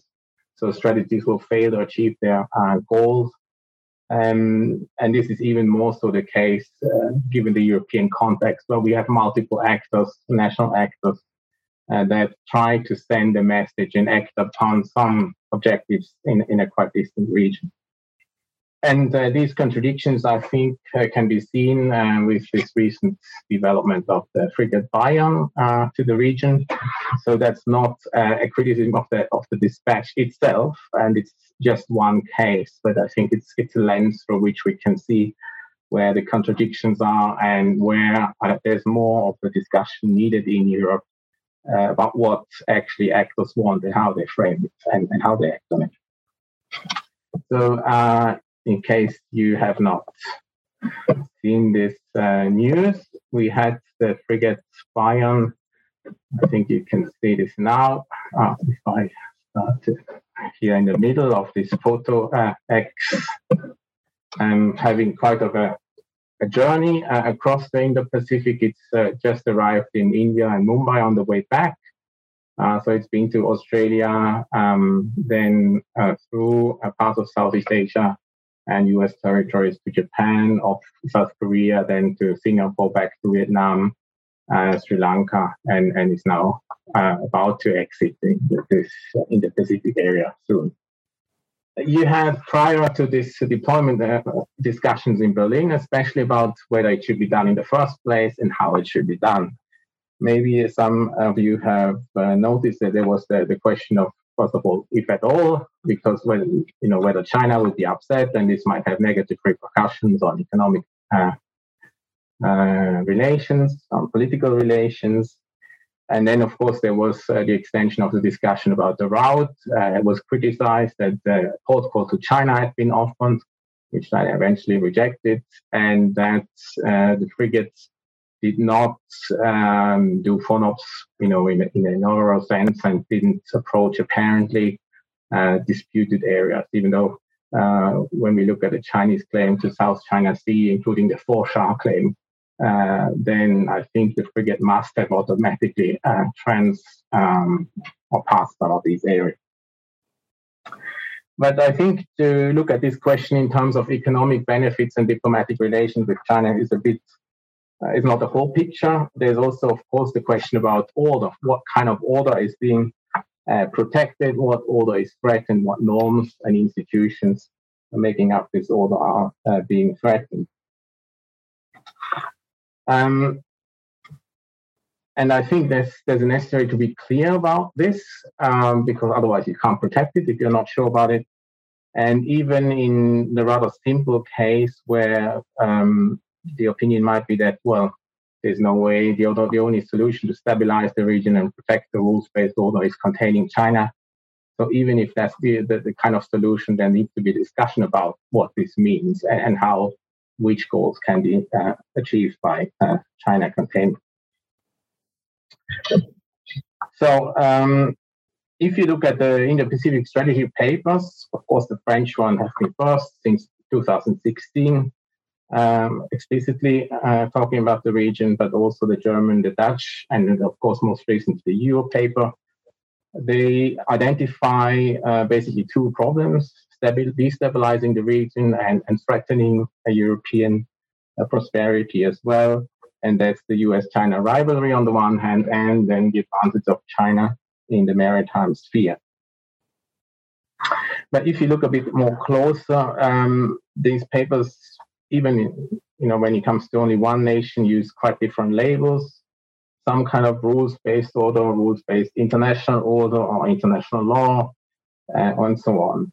Um, the most precise of these strategies seems to be the German guidelines from last year, um, 2020. Uh, and they define the rules-based order, and I quote uh, something like that: as um, at the heart of the rules-based order are the, the Charter of the United Nations, the Universal Declaration of Human Rights, and other human rights conventions, as well as disarmament, arms control, and non-proliferation treaties. In the Indo-Pacific region, which is dominated by two large oceans uh, and is no stranger to maritime conflict situations, the integrity and application of the United Nations Convention on the Law of the Sea plays a crucial role. So then my question is, if this is the definition of rules-based order, what really needs to be done and should be done to protect it? and and the the kind of uh, the underlying problems already surface if you uh, read the same document in the next phase or the next sections paragraphs about who uh, is supposed to be uh, cooperating for protecting this order and what it does essentially is blur cooperative with collective security approaches just to remember cooperative security says well the security of an actor of a group of actors can only be achieved through cooperation. Um, confrontation uh, can never lead to security. Uh, it will lead to a security dilemma where you have both actors seeking security legitimately, but end up basically uh, decreasing security for, both of them or for all of them.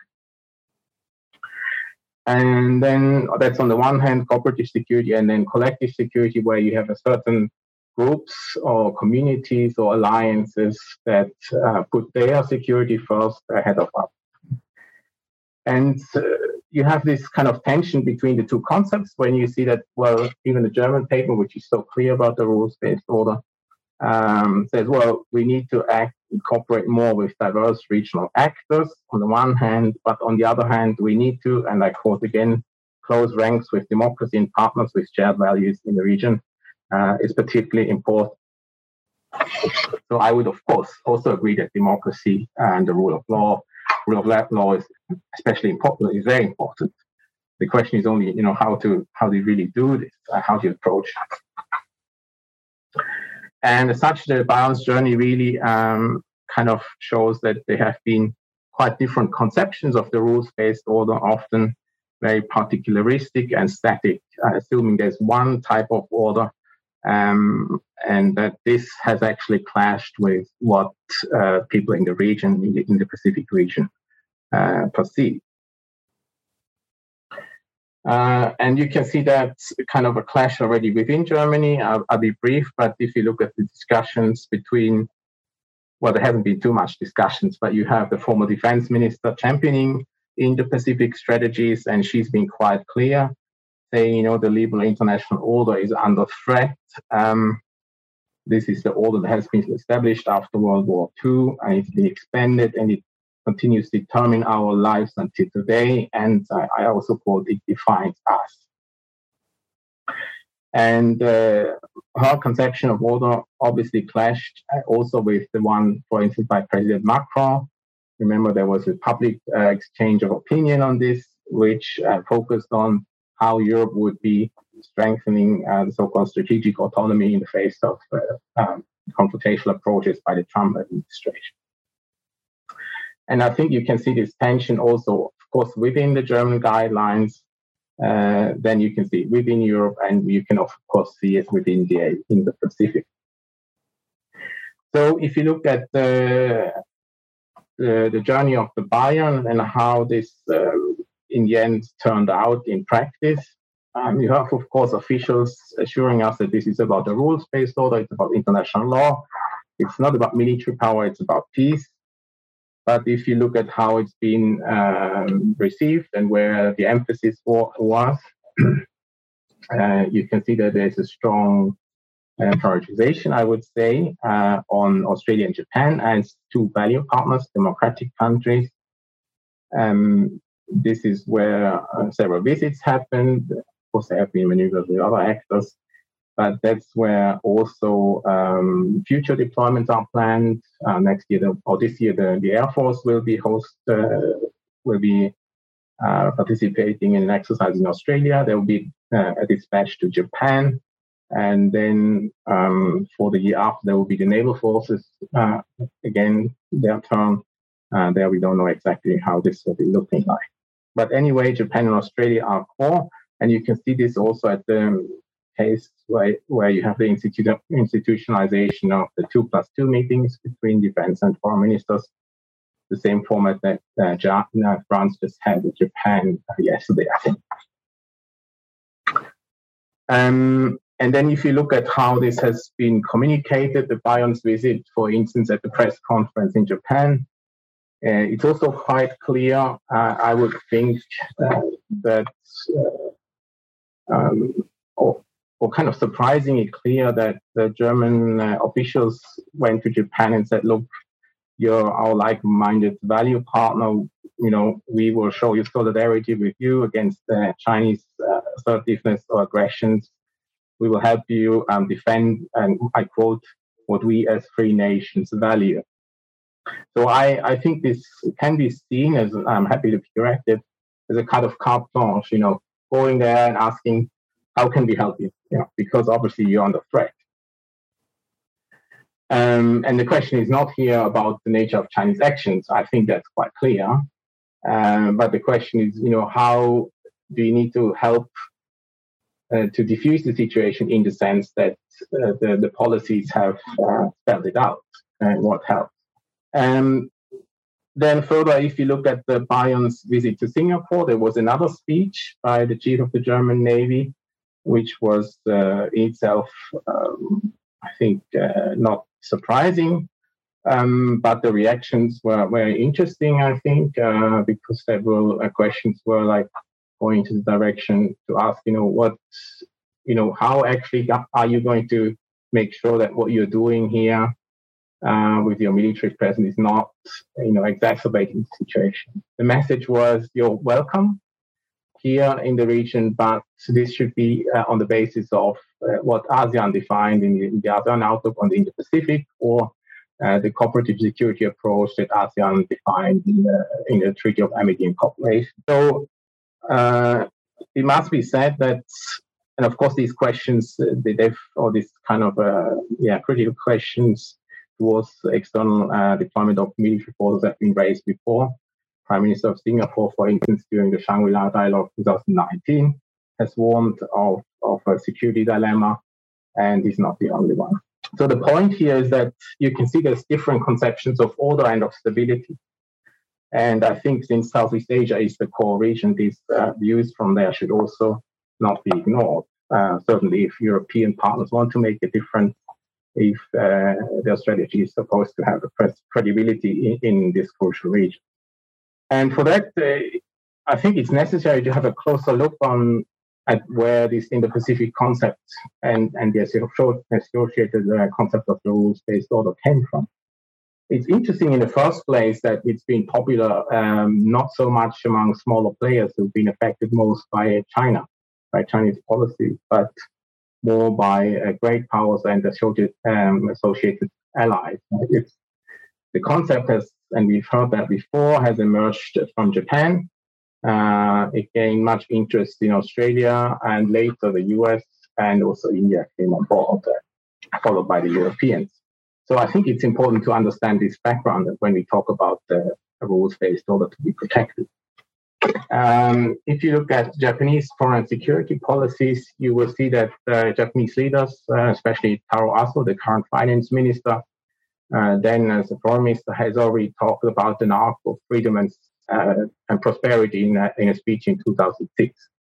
And then after um, got changing government and the LDP coming back again, and also him coming back into the government, um, you have then under Prime Minister Abe, uh, Japan's democratic security diamond uh, being proposed. That was in uh, 12, 2012. Uh, it didn't live long uh, under this label, but you can see already uh, on this line what the motivation was. It was East China Sea and the South China Sea, or China's actions there, as perceived by Japan, and it was about what is now known as the Quad members coming together and doing something about this. so um, the standard argument here is quite clear. Well, China is the problem, uh, and something has to be done against it. So there's a need of several states to come together and really address these problems. And that's not wrong, right? That's that's the case. I think that cannot be denied. But if, uh, from a scientific perspective, uh, from a perspective of international relations rather than security or strategic, strategic studies, I, I think we have to take one step back and look, you know, what's the structural conditions? How did you get this far? How do you get this far that China is so much affecting these uh, seas, these China Sea and the South China Sea? And we need to do that because otherwise uh, we can't explain the security dilemma or the problem of Sino-US rivalry and of Chinese expansion as it's been declared as a problem in the European strategy paper. A more sophisticated explanation is that the Indo-Pacific has been so popular and so quickly adopted, uh, especially in Japan and Australia, uh, because it serves both of these uh, countries and leaders' needs to alleviate some of these security or some of their policy, foreign policy or security political dilemmas. And I think here I can link back to David Camroux's uh, presentation this morning um, when it comes to Australia and also some uh, aspects that have been said about Japan earlier on. Namely, the Indo-Pacific really uh, helps to uh, bridge the contradiction that both Japan and, and Australia have as US allies being very dependent on uh, security guarantees from the US on one side and be very dependent on the Chinese market on the other. And of course, then, you know, reaching out to additional partners is not just about balancing, but it's also about overcoming this dilemma, which has become much more severe over uh, the last 10 years or so. then the question is, you know, why is this has this dilemma become or this contradiction become deeper? Obviously, uh, again, a simple ex- explanation is well, Chinese nationalism, and again, this is very true, right? Um, you have under Xi Jinping a clear deterioration or a, a reversion of uh, politics to seemingly previous eras, a politicized, uh, an most uh, recourse to ideology, uh, a personalization of politics, um, and, and, even a kind of groupthink, I would say. Still, um, this is a, there's a structural development behind this, and uh, I would say there's also an aspect where both of these countries have um, sometimes uh, perhaps put themselves on the front line of this uh, China-U.S. rivalry. And they have done so through the because of the fear of, of abandonment. Um, they have been worried that they will be left alone with China by the US. And I think it's important to acknowledge that this fear of abandonment has, you know, played into this dynamic of creating a, a, a trans-Pacific security problem. You can see that, for, for instance, when uh, at the example of, of President Obama trying to abolish the nuclear first strike policies where you have you had a strong opposition both from Australia and Japan to maintain a nuclear strike policy. You also had uh, towards President Obama strong demands for reassurances, given the situation in the U.S. and there was political um, blockade right within the Congress, Senate to um, to uh, agree on budgets everything was at a standstill, and Australians and Japanese were very worried.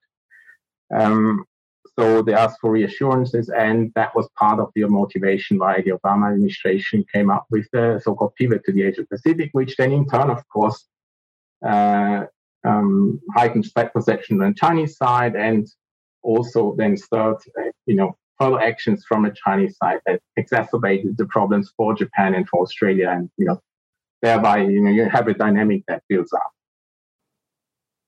And uh, obviously uh, this kind of uh, actions also by which were not always uh, you know helpful for diffusing the tension by australian and japanese leaders play into domestic dynamics as well the same as or similar as you had post dynamics uh, domestic politics influencing foreign policy in china. You also have this in, in australia and japan i think and I think that needs to be looked at and, uh, and thought at by European policymakers. Um, in the end, you know, they can decide and say, well, okay, we still side with Japan, then it's fine. But then it's been discussed, and I think the dynamics are properly understood and decision made on, on objectives that can also be achieved. So for Japan, um, you have to understand, I think it, or it's important to understand that Japanese leaders and we have, we talk mostly about the Liberal Democratic Party, who has been in power for much of the time since 1955, have been very concerned with the uh, socioeconomic situation in Japan after uh, 91, diverse crisis, uh, and you can see that this kind of concerns, including demographic decline, um, has been very important in shaping foreign policy. For instance, in Taro foreign policy speech of 2005, when he talked about Japan being a thought leader, very enthusiastic about regional cooperation, but still trying to find a definition where Japan could be leading, uh, remain a leading country. Of course, that was even worse than after in 2010, when the Chinese economy became the second largest overtook Japan. And in 2011, where you have the triple disaster of tsunami and Fukushima meltdown, especially, uh, shattering self-confidence in the nation and its future. And I think these kind of worries and anxieties are also, uh, you know, playing into uh, this importance of even Senkaku Islands uh, being a kind of a touchstone for, for the strength of Japan and the future of Japan, as much as they are an indicator of Chinese uh, um, anti-Japanese nationalism. So you have this territorial dispute really connecting to um, uh, pre-existing worries about sea lanes of communication and uh, then creating threat perceptions on both sides. And you have this paradoxical situation both Japan and China are very much dependent on oil imports and trade through uh, the Southeast Asia to the Middle East and to Europe uh, quite similarly, but both of them see the threat coming from the other side. So this is a security dilemma existing because of this background. Uh, and it leads to um, a securitization of, of, the area. You have, of course, as we heard, China, China militarizing the South China Sea as part of this first island chain, uh, imagine, imagine first island chain. And then you have Japan also fortifying uh, the Ryukyu Islands. This hasn't made much headlines because the islands are owned Japan. They're not by Japan. They're not disputed but there's been um, the installation of anti-ship and uh, anti-aircraft missiles. And here you have from the US side even plans, uh, that's from a think tank, I don't know how much that's going to be implemented, plans for adding uh, missiles. And I think that speaks then to the issue of Taiwan, the question of Taiwan we heard about before. So this is the Japan part. And then what about Australia? I think Australia is even more interesting Right? We heard about the fear of abandonment or kind of an Australian loneliness in the Pacific and Indian Oceans or in Asia.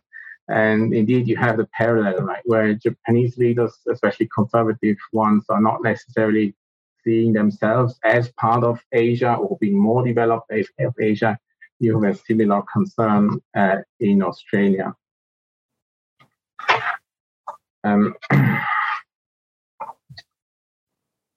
So, and, and of course, both have been staunch allies of the US and thereby really anchored themselves in a, in a, in a pre existing order. Um, and uh, as we heard before, then Australia is really, Australian policymakers are really dependent on the alliance. And if you look at the policy papers from uh, 2009 to 2017, white papers of defense and foreign policy papers, you will see that uh, the question of how the US uh, posture looks like in East Asia and how the US is able to basically continue uh, existing policies determines everything. So um, anticipating a bigger changes well, first of all, a, a, relative military decline, as, as we heard before, in some areas, or anticipating a bigger change in the US post really uh, causes anxieties in, in, in Australia, even though Australia obviously doesn't have any territorial claims in the area. And uh, more importantly, also when it comes uh, to its uh, shipping lanes, doesn't really depend on the South China Sea at all, except for um, for the very uh, um, natural resource exports from Western Australia to, to China. So, um, in that sense, then the Australian anxiety about sea lanes of communication is either an anxiety about dependence on China, economic dependence on China, or, and, and I guess it's a combination, uh, the dependence on the US security guarantee and the anxiety of the US not being able to move its aircraft carriers as much as it did before.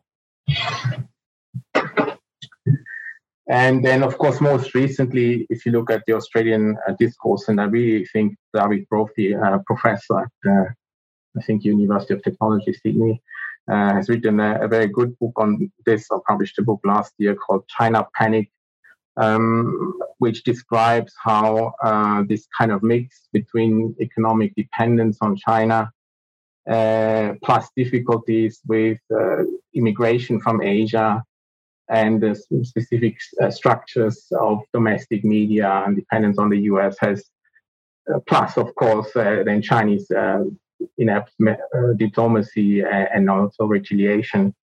Um, Chinese attempts kind of to try to teach a lesson, as they say, to Australia, really led to an exacerbation of this situation and of course it pays in, in Australia-China relations.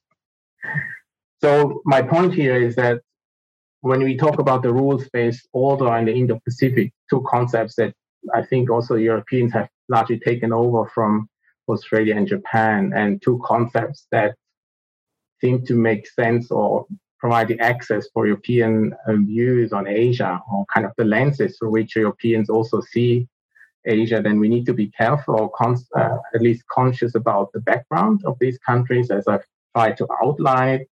And we have to ask ourselves, you know, um, given that situation and this kind of dynamic security dilemma that exists, how can Europe really, you know, play into this dynamic not to make it worse and actually achieve this ob- objective, for instance, to safeguard the freedom of navigation through the South China Sea? Um, is containment a goal? Is that an option, or is that something else in between that might uh, actually be more uh, conducive to achieve these goals? And just very briefly, I think um, this is a, cre- a, question of credibility of the European strategy. It's a question of coherence also on the European side. If things are clear, then it's easier to find a common uh, line or consistent uh, policies. Um, but also, it means uh, if European policymakers want to have their own policy and foreign policy, whether it's called strategic autonomy or not, then they have to pay have to pay even more attention to this regional uh, political background, and perhaps um, it's necessary to listen to other voices, not just Australian and Japanese and Indian and US voices. Obviously, they are important, especially for France having these territories. But it might be necessary to have, pay more attention in the next phase of implementing Indo-Pacific policies to really look at these smaller actors and what these actors think, not least if they are more affected by Chinese policies actually than, than the people or the navies we have been talking to until now. Thank you very much for the attention. Thank you. Uh, thank you for taking uh, a step back this way, and, and thank you for uh, deconstructing what actually should not be just a mantra, uh, as you termed the rules based or the you know should be something substantial always. Uh, I, I, like the fact that your paper is very much grounded in two of the eu's ambitions and and and try in a very constructive way to uh, avoid uh, pitfalls uh, for reaching those those ambitions. Uh, the first one is the europe as a normative power. So uh, obviously, uh, uh, a rules-based order that would be semantically hollow or would be biased in the way it's defined is uh, one such uh, pitfall. Uh, the analysis if it relies too much on some larger, more Western inclined partners only, is due to be oriented. The second ambitions uh, is to be a stabilizing power. And there, there's another pitfall, which is that uh, you may destabilize if you're being too systematically anxious. And anxiety is one term that came back through and through in your presentation or if you have a threat assessment that is biased. So, coming back to this. So, my question now to you is uh, Are you actually driving at the fact that there could be an element of self realizing prophecy in the current discussions, the current heating up of the situation in some areas of the Indo Pacific? Yes, thank you very much. In, indeed, I mean, I think that's uh, that's well, that's ha- that's what has been happening for some time within the region. Um, I mean, I remember when I started to work on these topics in 2009. I went to do interviews in China and Japan, asking about bilateral relations and the Senkaku Diaoyu dispute, and people told me, "Well, this is nothing; it's just rocks." And and of course they're right; it's just rocks. They have uh, there's some certain aspects, of course, of natural gas on the shelf and some fish, but uh, there's nothing really crucial about this. And certainly, there's no strategic, uh, you know, meaning of this um, military relevance of these rocks. It's all about how how the two countries have been seeing them. Um, yes, but uh, one year later, the thing started to explode and it went worse. You know, 2010, there was a controversy, 2012, and it got so big and I think this is a you know where both actors have been um, well given the structural conditions on historical memories and power transition and military development and so on really you know gotten into this dynamic and um, the, I think the the key thing to remember is that it's always or, or, difficult to understand is that you have the dynamics between China and Japan on the one hand, and then you have the US and China on the other on top of it. And this is the interaction is is really reinforcing the problem because whenever the U.S. gets too bad, too good relations with China, then Japanese policymakers are anxious. And when Japanese policymakers get too good relations, or at least better relations with China, then uh, U.S. policymakers get anxious. And and this way it got worse and worse.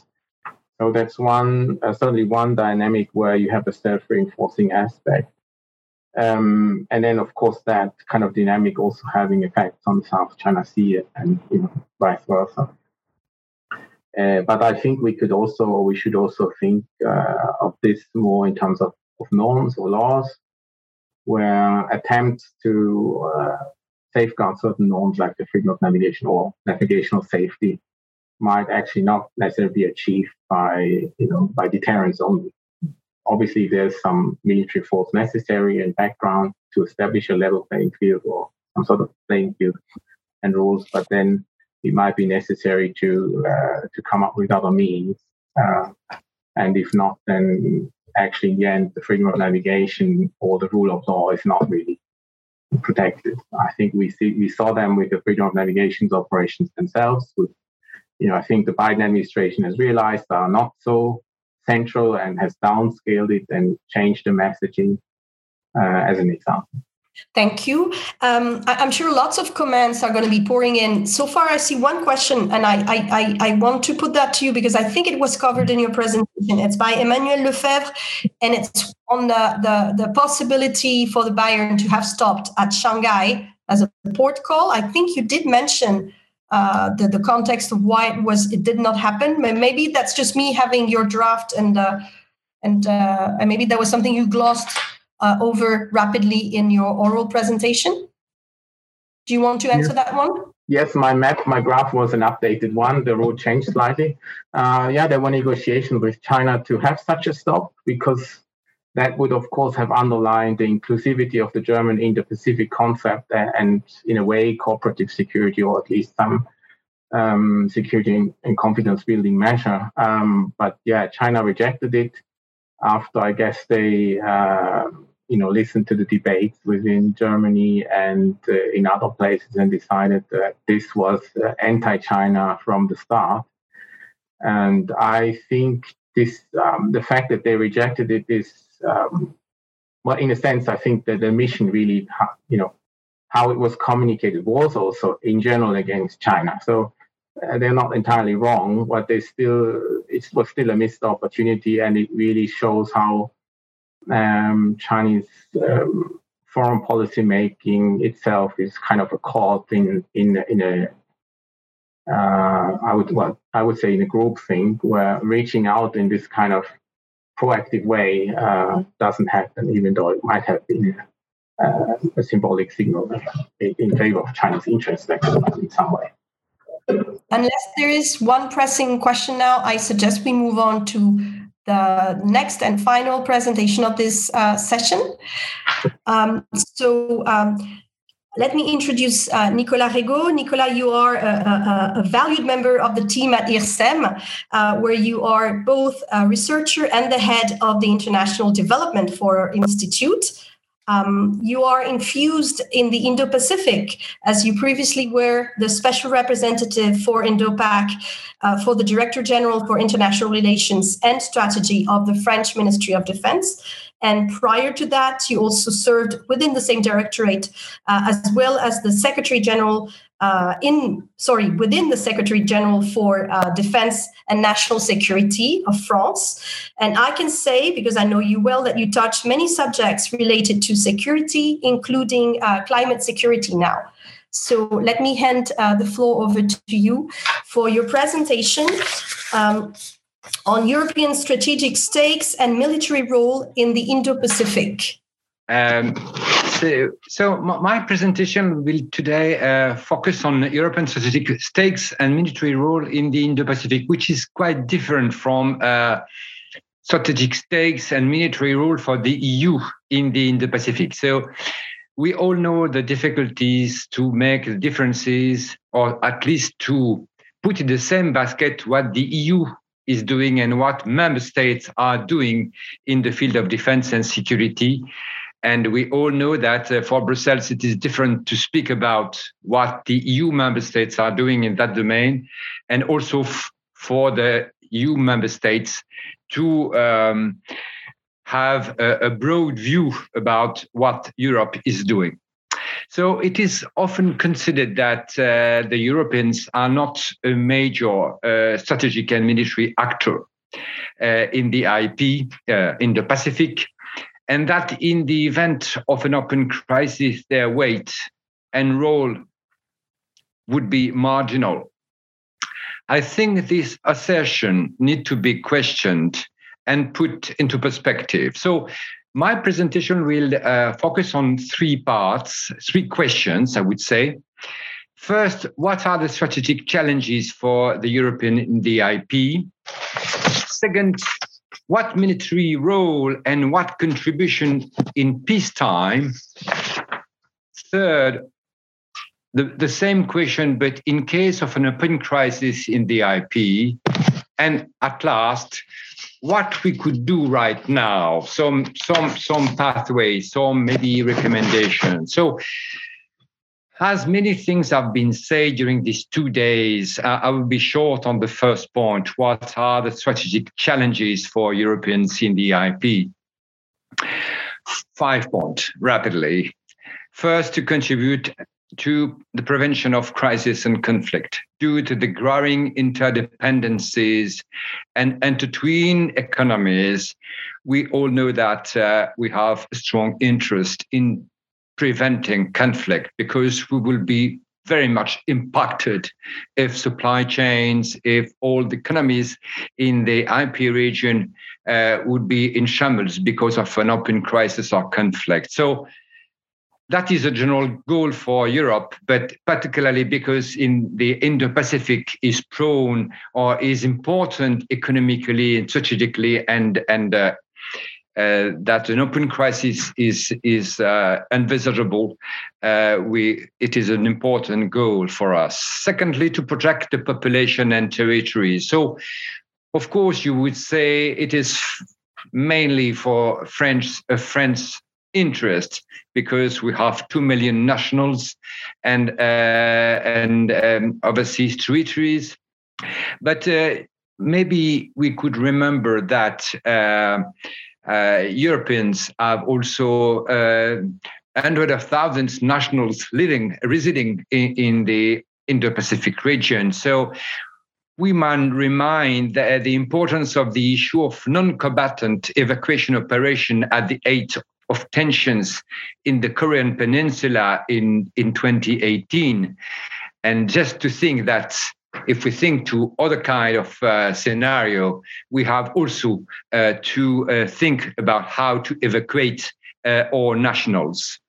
Third, contribute to the security of maritime and digital communication flows. I mean the submarine cables, which are the vital lifelines of globalized economy. There is no uh, national or European document which is not underlining the importance of these lifelines, of the SLOCs, of course. And it is important now to add uh, the submarine cables, as we all understand that they are um, so vital for uh, the digital economy. Fourth, to defend values, of course, and the main principles of international governance, democracy, human rights, and international law at large. So, sovereign equality of states, peaceful resolution of disputes, pacta sunt servanda, and of course, maritime law. At last, I would say that we have to defend solidarity with our allies and partners in the IP. An open crisis involving the United States, Japan, or Australia would reverberate on transatlantic relations and the ones with the major democratic partners in the Indo Pacific. So, my second point is what military role, what contribution in peacetime? I think it is very important to have this dichotomy between peace and time period. The EU countries contribute to the IP security in many ways, at, at least three domains through military operations, Secondly, arm cells, which contribute to IP states capacity building, and at last, through military cooperation activities. All of them help to support sovereignty, which is state sovereignty, which is the basis of regional security. So, a few examples for military operations. Of course, I would recall that France has been uh, at the forefront of uh, military engagement in the IP, but it is a national engagement. Uh, and um, in the beginning of 90s in uh, UNTAC operation in Cambodia, then Interfet in East Timor. But if we have a look at the, what the Europeans are doing together, uh, we can uh, remind, as uh, Marianne did uh, already, and, and, others, that uh, we have been involved in Atalanta operation, uh, fighting against piracy in the Gulf of Aden and beyond. Um, in considering the protection of the SLOCs, there are now eight European countries contributing to MSO and its military component Agenor in the Persian Gulf, which is part of the Indo-Pacific. Um, the fighting against terrorism is another issue. And now that uh, Mozambique is uh, affected by Al Shabaab activities, they only want to act in support uh, um, to, to Mozambique, a, a other African uh, neighboring states are the Europeans, and mainly, uh, and through the EUTM Mozambique operation, they are now contributing to the training and support of Mozambique armed forces, and uh, it is contributing to the security of the Mozambique Channel, which is uh, sometimes uh, a, a, a, maritime um, sea lane of navigation, which is uh, a little bit forgotten. The fight against violation of international sanctions, now France, the UK, and, and now also Germans, um, Germany uh, is contributing uh, through its participation in the implementation of UN sanctions against DPRK and monitoring North Korean illegal maritime activities in the Sea of Japan. That is uh, symbolic, uh, yes, that for sure. But uh, sometimes it is important for uh, having a strategic signaling. Second point supply of armament. I know that in many European countries, uh, it is difficult to, to think strategically about arms export, but arm export, at least for um, um, major uh, supplies, major um, armaments uh, systems, it is important because it is really much contributing to the security of countries and, of course, of, of deterrence capability also.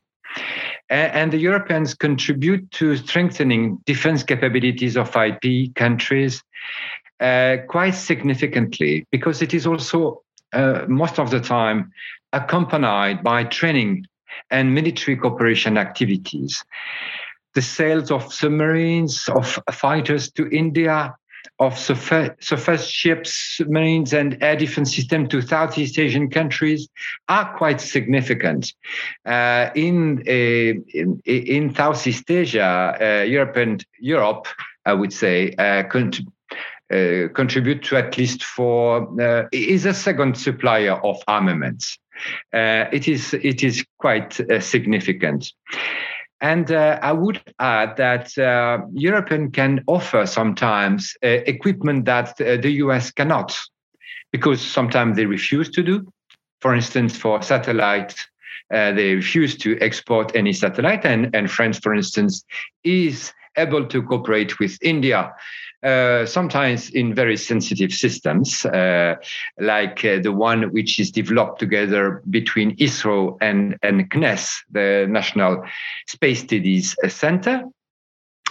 Uh, and uh, as you know, the US are not um, uh, exporting any um, conventional submarine because they don't have any. Uh, this kind of example signify that Europe could uh, better uh, accept its strategic role uh, in um, uh, also uh, better communicating on what it is doing in this domain. But I know it is very sensitive in Europe, and we have different views on this topic. Last point in terms of military cooperation and interoperability and capability development, many has been said. So I, I will be very short on, on this point. Uh, Marianne has uh, developed a lot uh, what uh, the EU is doing in in the field of uh, maritime domain awareness. It is important, uh, and it is also important to underline that what the Europeans are doing others are not doing uh, uh, significantly in this in this field. I mean. Um, um, Japan is not participating to uh, the Singapore-based uh, information fusion center, for instance. I mean, Japan is focused on uh, on ReCAAP because it has been at the origin of ReCAAP, but uh, it is not present through uh, liaison officers know, the information fusion center. And I think Europeans are now understanding that there is a need to link different IFCs from Callao in Peru to uh, IFC in Singapore and the other one in New Delhi and and, and the last one in in Madagascar. Uh, so I think in in this domain, uh, Europe is doing quite well.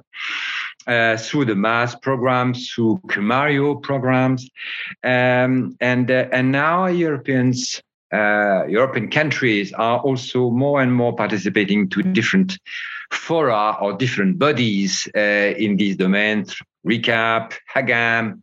Uh, France is now a member of HAGAM since last December. SPDMM in the in in the South Pacific. IONS, WPNS, all these uh, defense fora, which are quite significant and where they can uh, also uh, uh, express their views and share their experiences. Just a word on the participation to joint exercises which help to develop interoperability. And interoperability means one thing we can act together in times of crisis. That, that's the point. Interoperability is not a goal in itself. It just helps to being able to hack together in in case of uh, operation or also in case of military and and uh, hard operation. So through participation of Germany to pitch black exercises with uh, Eurofighters or the usual participation to, of French Rafale to pitch black exercises is significant of the ambition to be an actor uh, and uh, also to um, uh, to be credible. France, and uh, because of its sovereign territories in the region, is able to organize itself military exercises in the Gulf, in the Southwest Indian Ocean, in the South Pacific. Uh, the main uh, HADR uh, exercise, multilateral exercise, is organized every two years in Nouméa uh, or in New Caledonia, and uh, it is quite significant. There are others in the Southwest Indian Oceans, and and and uh, and of course uh, we can remember also the big exercises organized regularly with India uh, for uh, Varuna, Shakti, Garuda exercises, which are ever more complex every each time. Now there will be the probable extension of the European coordinated maritime presence in the Indian Ocean. We will see if we will go beyond, but uh, I think at least it could be accepted in the Indian Ocean. And at last, yes, it is important also to remember that uh, uh, European vessels are more present in the South China Sea than the uh, Australian surface ships, for instance. So it is not insignificant. Third point, what military role for the Europeans in the event of an open crisis in the IP? Of course, there are many scenarios in the Korean Peninsula, in the subcontinent, Indian subcontinent, uh, in the South and uh, East China Seas. But I think the most significant scenario uh, is the one of an open crisis in the Taiwan Straits.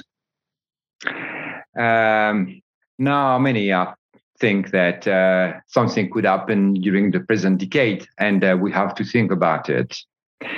Uh, so, in such a case, uh, what could do the Europeans? Well, of course, it will depend on many factors.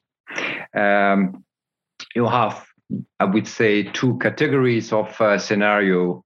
The one where China put pressures of all kind, but below the threshold of the use of force. And of course, we have all these actions above uh, these thresholds. And you have two temporalities, if I can say so, the short term and the long time. As a consequence, the Europeans' military response is not or would not be of the same nature. What kind of scenario? I will not enter into the detail. I, I have a paper uh, which has been issued today uh, on the IRSEM site, which uh, is uh, developing a little more uh, these questions. Of course, you have the extension of uh, ADIZ, uh, China's ADIZ, and uh, a, a, a, control on, on maritime and air flows around uh, around Taiwan. You have a blockade, which is an act of war, and you have the invasion of small islets, uh, but you have also the full-scale invasion of Taiwan. But uh, at the time of the onset of the crisis, during the hot part of the crisis, the military contribution of the Europeans uh, would be constrained, of course, by some factors. The distance, the tyranny of distance, the construction of a political consensus and diplomatic response, the preparation, if, uh, if any, of a coordinated military response, of an individual military response, depend, and um, it, that it can be also dis- disturbed by other uh, strategic priorities, such now we know uh, with the tension between Russia, Ukraine, and other European countries. So, except in the case of a successful Chinese blitzkrieg, taking the US by surprise, we can expect strong Taiwanese resistance and a refusal to give to give in to the Chinese request to open negotiations, pending external support. The crisis is therefore likely to last and take on an international and multidimensional dimension diplomatic, military, economic, financial, informational, cyber, etc., going well beyond East Asia. Actually, it would be a global crisis. In such a scenario, there are what are the strategic stakes for the European and how could they contribute even militarily to crisis management? The, takeover, the takeover of Taiwan will probably mean, in the short term, the end of the system of alliance put in place by the US in the 50s due to the collapse of American security guarantees credibility. It would mark the beginning of a Chinese strategic primacy in East Asia and even beyond, in my opinion. Such a disaster could fuel nuclear proliferation in the region, in South Korea, then Japan, maybe, likely to cause the collapse of the international non proliferation architecture. The end of the encirclement of China within the first island chain would mean its free access to the Pacific, in particular for its citizens SSBNs, putting the continental territory of the United States within reach and putting at risk uh, Japanese and ROK uh, sea lanes of communication. It would also increase China's mastery of high critical technologies, particularly in the field of semiconductors, but not only. Due to, due to Taiwan very significant scientific and technical potential, it would make Western economies very vulnerable.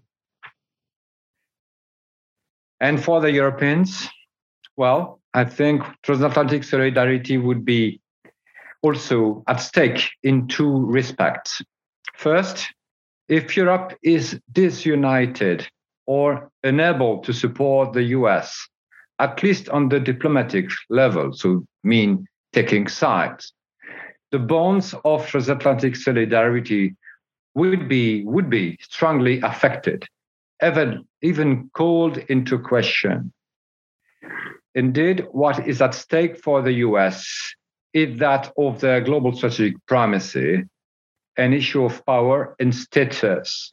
They will expect unfailing solidarity from Europeans, much more than during the Cuba crisis or any other crisis or conflict.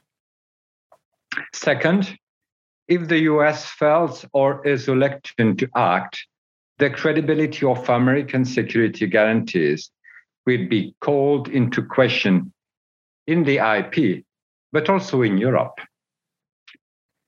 The loss of Taiwan would also mean for the Europeans a definitive Chinese mastery of the South and East China Seas, through which pass a third of their foreign trade. In such a scenario, what could be its possible military role? First of all, we all know that Europeans have limited means of uh, projection capabilities.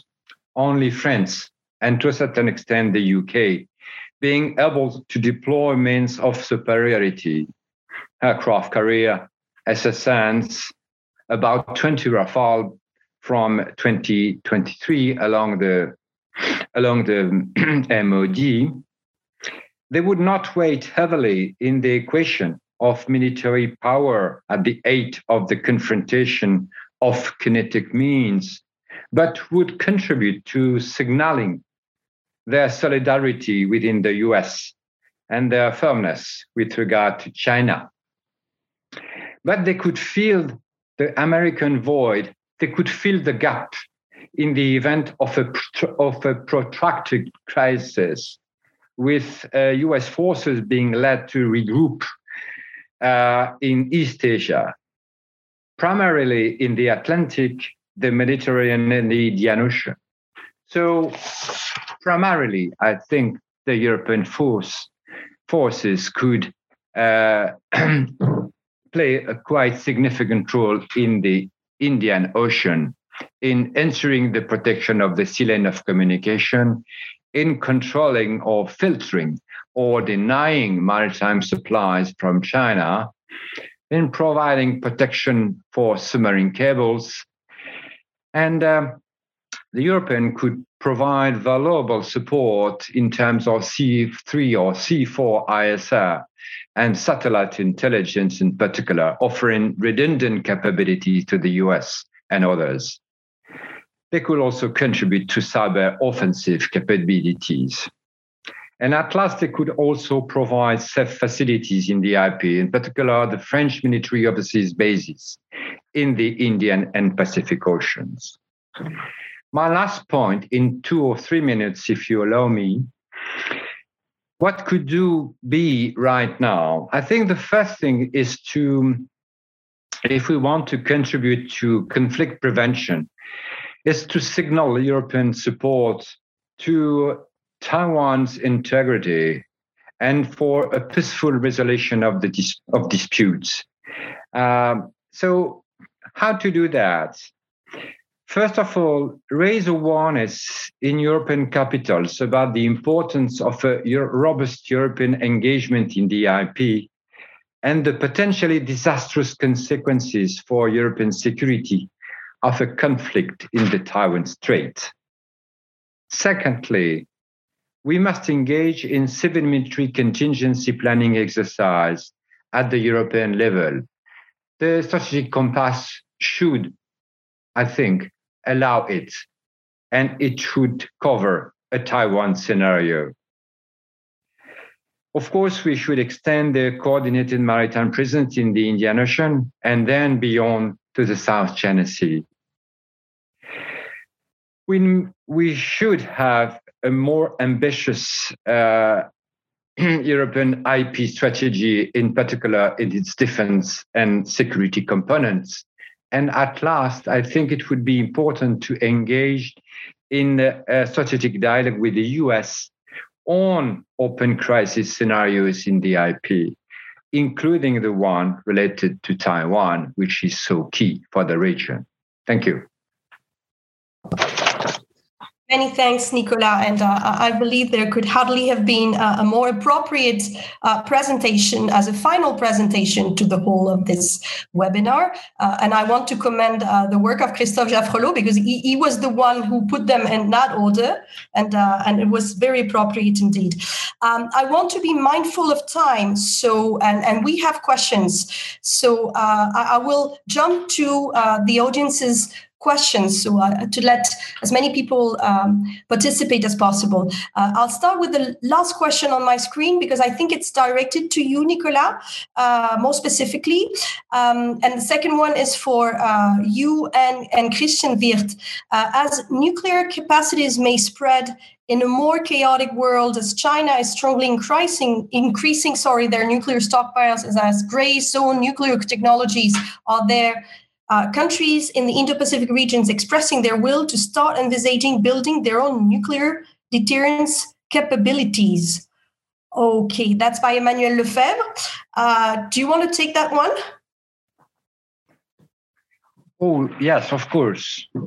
Well, uh, some, not so difficult question, but uh, if I mention the risk of uh, nuclear proliferation in my in my piece, that uh, of course we there have been some uh, um, tries by some countries to to go that way and to go nuclear. Taiwan, um, the ROK.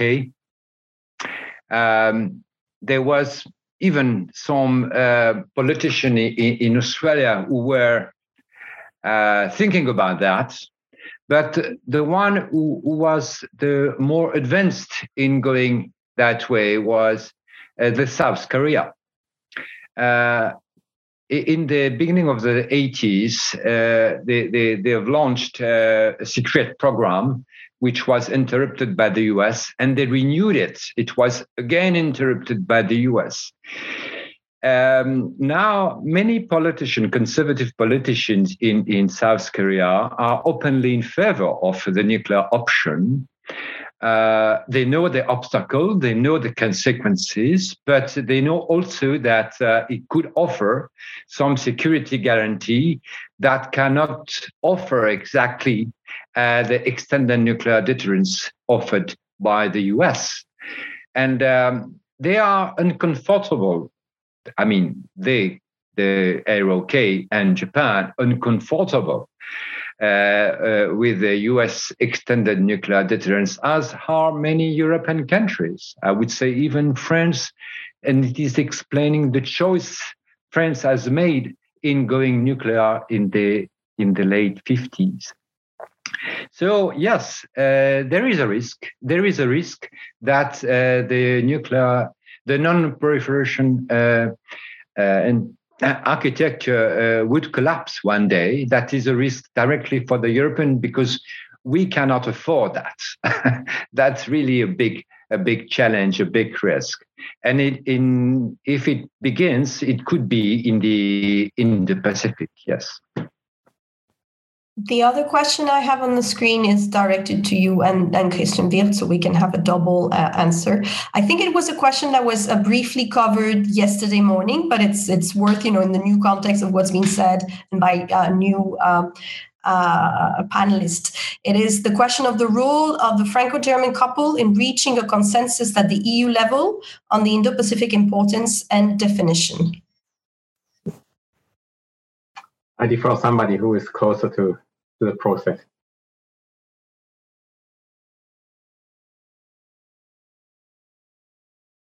Do you want me to answer that? Either you know you or Christian or uh, I, I couldn't hear you, Christian. I'm very sorry. I'm, I'm um, I think somebody else knows better than me.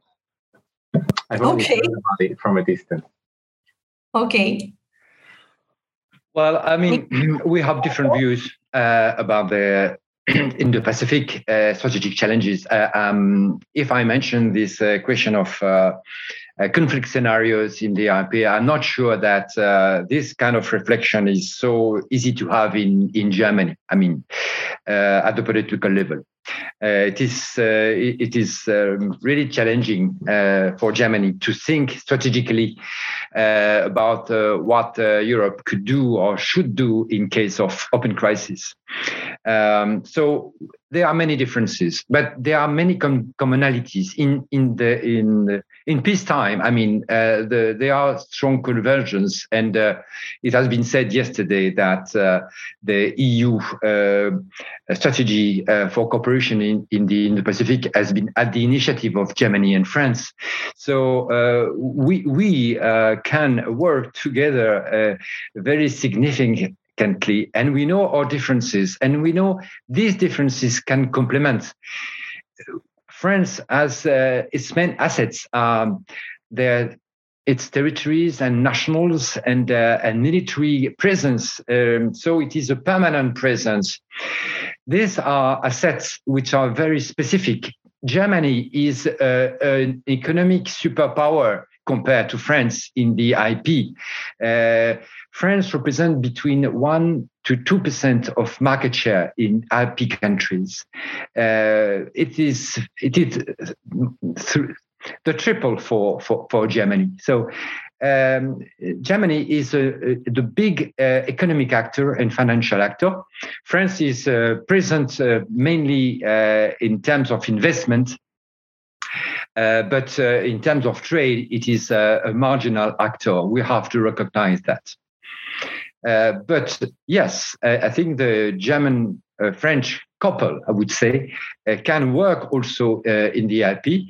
But uh, we have to think that it is not really. Um, um, we all agree that the EU can make the difference in many fields, and that we all act for the EU to be a, single and major actor in the field of trade, in the field of investment, in the field of norms, of climate change, of uh, uh, facing global challenges. The EU is the the major vehicle to be uh, efficient and to and to wait and to be respected by other big partners. That that's uh, the, the only exception is uh, military uh, we cannot, at the European level, count significantly uh, in in this domain. Uh, that rests on national capabilities.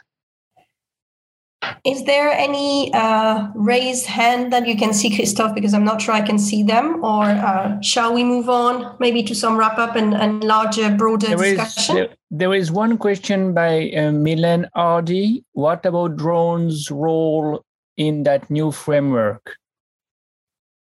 I don't know Thank whether you. any of you can respond to this technical question, but an important one for sure.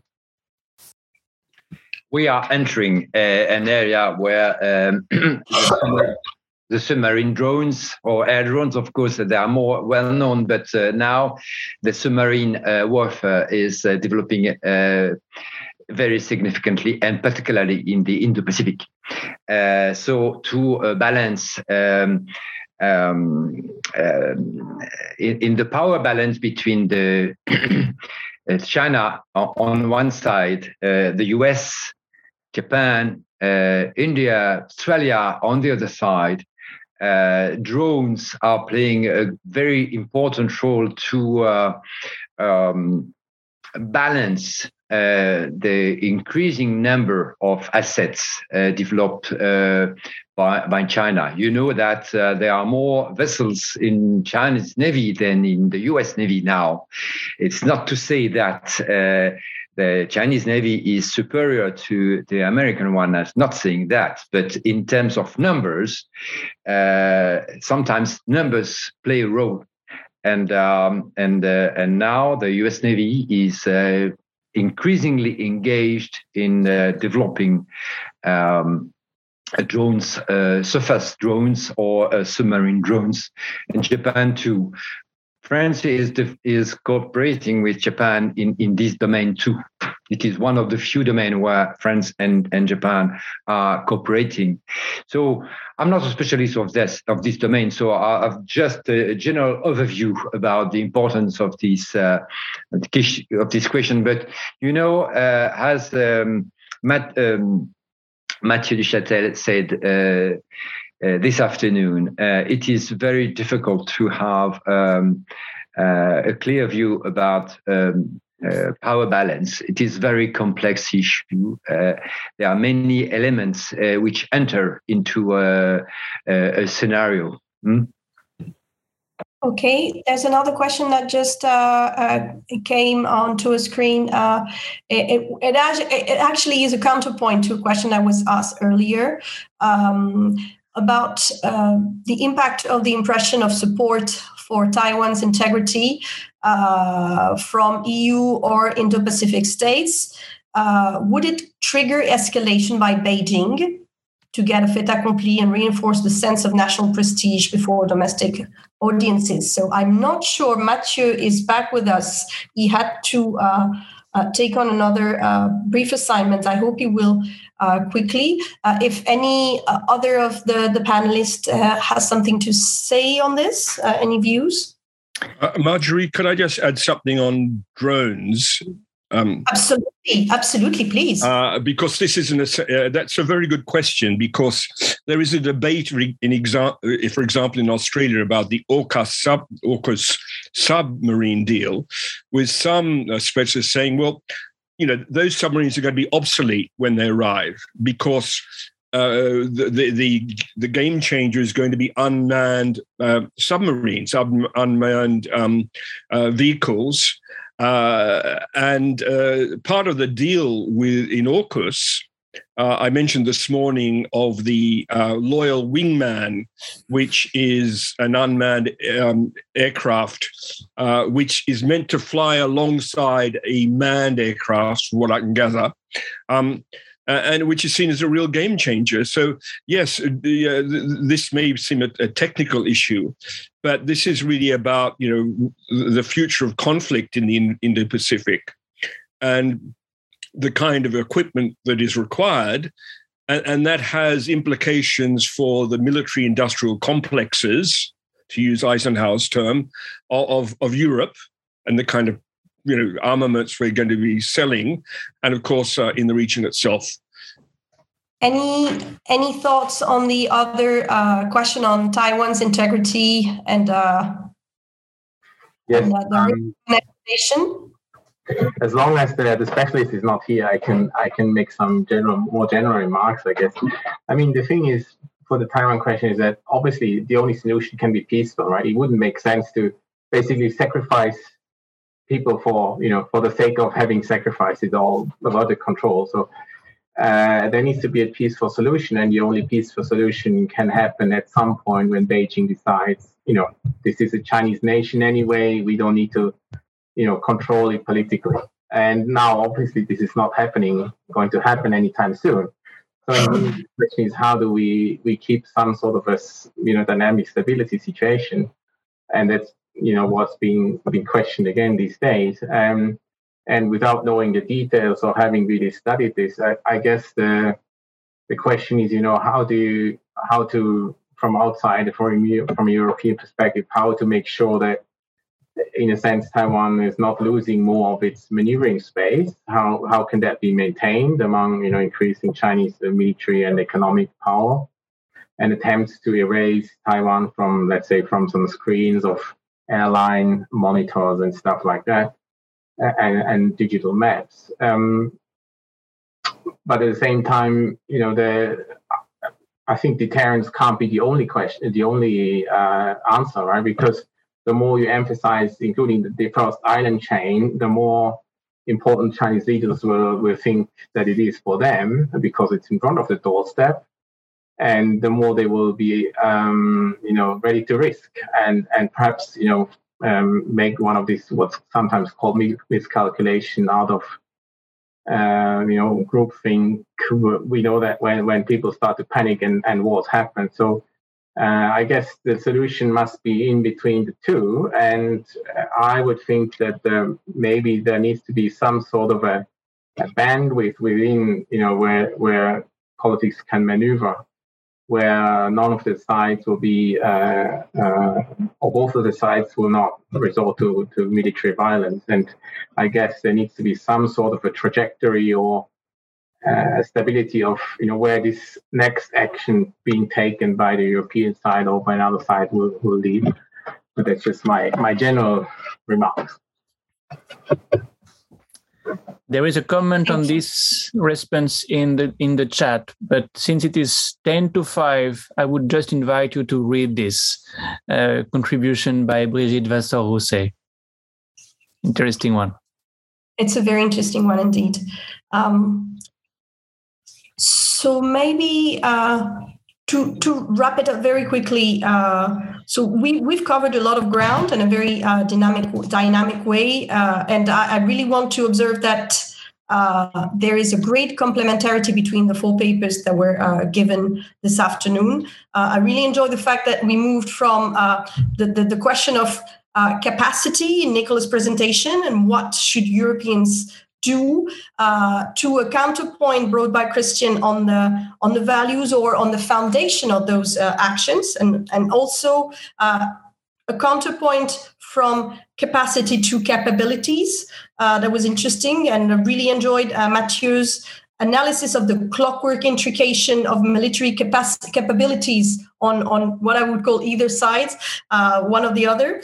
Um, and uh, we went full circle from the scene in the Taiwan Strait to a more global uh, scenario and uh, to the consequences on the, the, the, world order, as bombastic as it may sound, uh, showing that a local crisis could snowball into an overhaul of the international order, much beyond the mere uh, military security impact. And I, I, really um, think uh, that the point about uh, the interest of not disregarding the complexity of the regional politics when brandishing an imperative of rules based order is something that is going to stay with us. Um, and also, uh, the analysis by Marianne showed that the gray zone situations have not disappeared, far from it.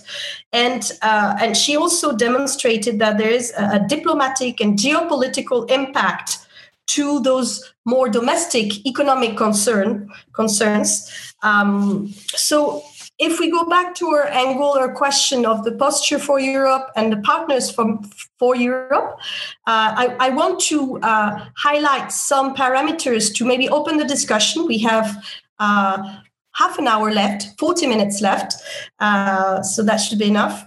Very briefly, um, in the European equation of threat assessment, uh, I think NATO should not be forgotten. It may be provocative coming from uh, a French person, especially from a French diplomat. But uh, I think realistically, as, as, soon as we take on a wider EU perspective that comes into the picture in terms of uh, collective threat assessment, the, the, the question of NATO's uh, posture towards China will be an important one in the coming months or maybe years, uh, depending. Uh, that of NATO's partnerships also is not to be overlooked because it has an impact uh, on the collective threat uh, assessment and the security cooperation. Uh, very briefly, because that was mentioned uh, quite extensively by Mathieu and Nicolas, the question of the deterrence policy also.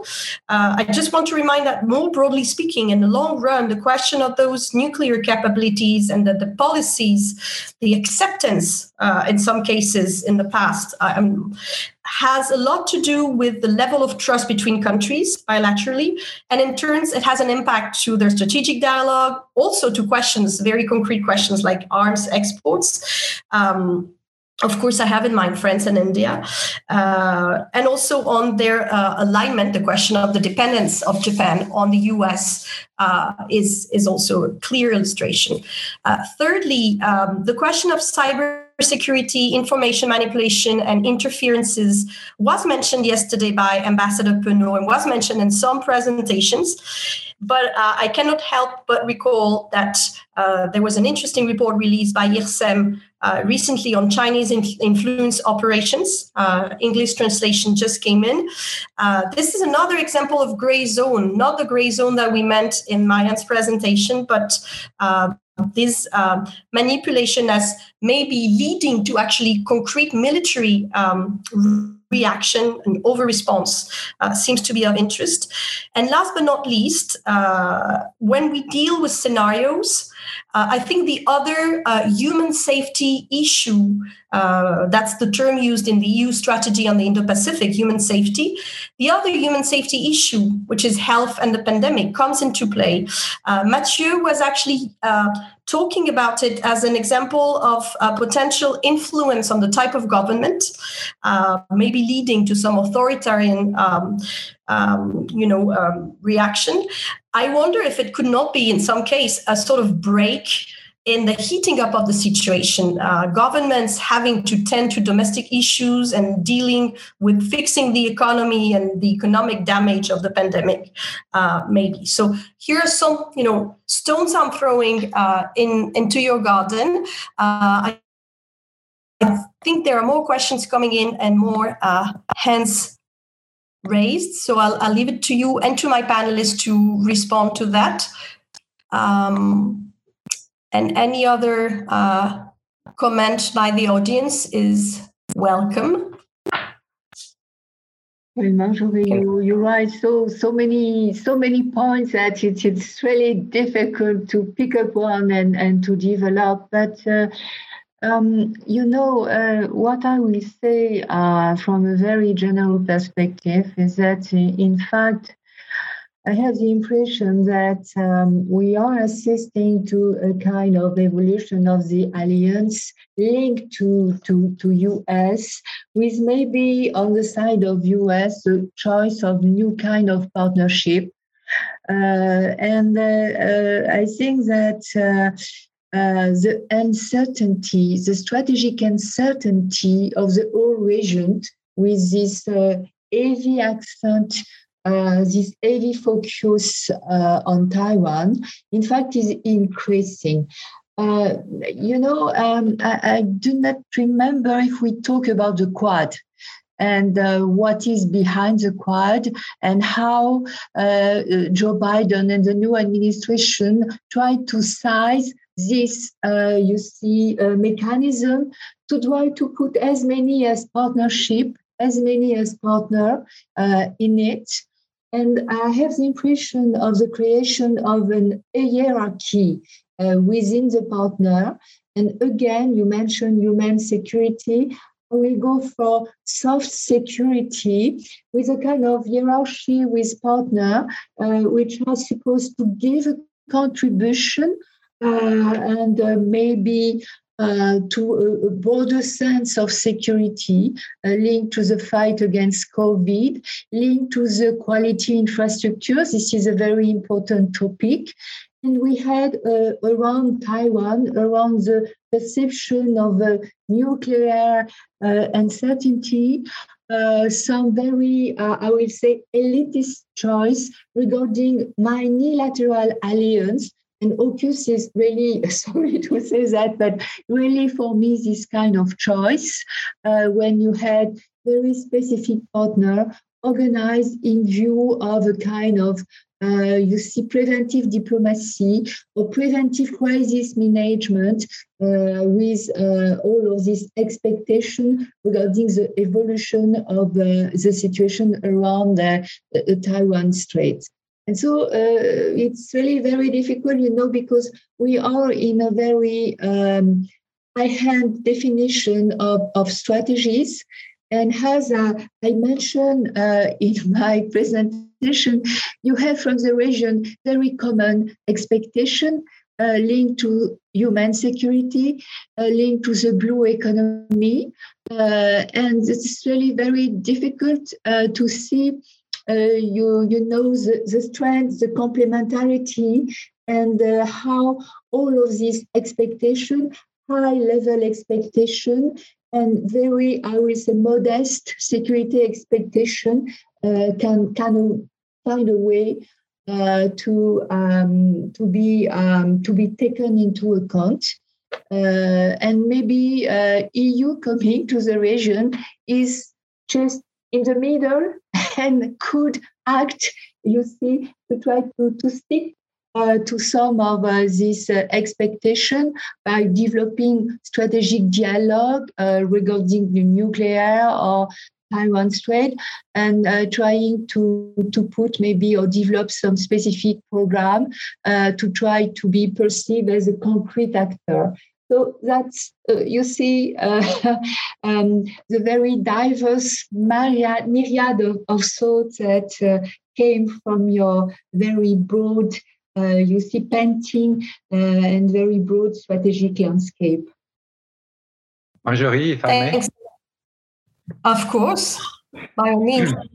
Yes, some as we have time, um, maybe two two fingers. Uh, I would like to jump in the question uh, raised by uh, Marianne on AUKUS. In my view, uh, this um, deal doesn't make sense militarily uh, it doesn't make sense at all because they will have less submarines, more expensive later, without any return on their own industry. So, what, what is the reason why? The reason why they only, uh, in my in my view, uh, the only reason why you could make such a bet and such a costly bet is that you consider that um, you are confronted to a vital threat that is coming soon, and that uh, the system of alliance on which your own security uh, is based is at risk to collapse. That is why I say that the scenario of Taiwan is really uh, the key one, and and it is not a surprise that Peter Dutton uh, made some weeks after the AUKUS announcement, uh, an interview on uh, on the the fact that in case of U.S. engagement in open crisis in Taiwan Strait, it would be quote unconsoled for Australia not to support the U.S. unquote, and and that's of course it is a very touchy issue, and to make such an announcement uh, which of course has fueled tension if uh, needed uh, uh between Australia and China, is really, um, I think, um, a, a, good explanation about the, the, the mindset which is now uh, present in Canberra. The feeling that it is not a threat for after tomorrow, it is for today or tomorrow uh, to today because they, they are under pressure economically by China for two years now, and uh, and and maybe in the short run, um, militarily. Uh, uh, they will be uh, because of the, the, the, the, risk of a Taiwan crisis uh, in the short run. My second point is that um, put in other terms, in other words, I think even if nobody knows how the form of um, a conflict or open crisis in the Taiwan Strait, we cannot imagine, I cannot imagine that Europe could be a distant bystanders of an open crisis in the Indo-Pacific involving the US. And that is the point. When building up our European Indo Pacific strategy, it has been thought for peacetime, for, for peacetime, not introducing the question of what would we do in case of hot crisis. And that's now that we have to do we have to think together. I mean, because it is very complex, because it is multidimensional, because it is also very sensitive. But now we have the tools. I think that because of the strategic compass, we'll be able to make civil contingency planning exercises. And that is really lacking today. We are not able at the European level to do that uh, NATO is able to do that just militarily, not having a comprehensive overview about all these consequences of such a, a crisis. Because a crisis in the Taiwan Straits would be military. Military, of course, but it will be financial. It will be uh, in the in the cyber domain. It will be in the of course in the manipulation of information domain. It will affect all all domain, and and we have to think globally, and that is a quite tricky exercise. And of course, there are many scenarios to think about. So, and and the role of Europe could be diplomatic, could be maybe in to a certain extent military. But the point is not to say what we will do. The the point is to to understand that we cannot be distant bystanders because it would if if we are disunited or unable to support to a certain extent our us allies and or asian allies i mean there is no point to speak about uh, an IP strategy. There is no point. It, it doesn't make sense.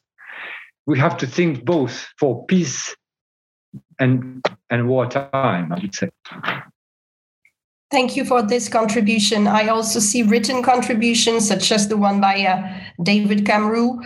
Uh, please, you know, we still have a little bit of time if you if you do want to make your contribution orally and uh, or ask question or respond to what's just been said by uh, Marianne on the one hand and Nicolas on the other hand, um, do raise your hand. Uh, if I don't see Christophe will.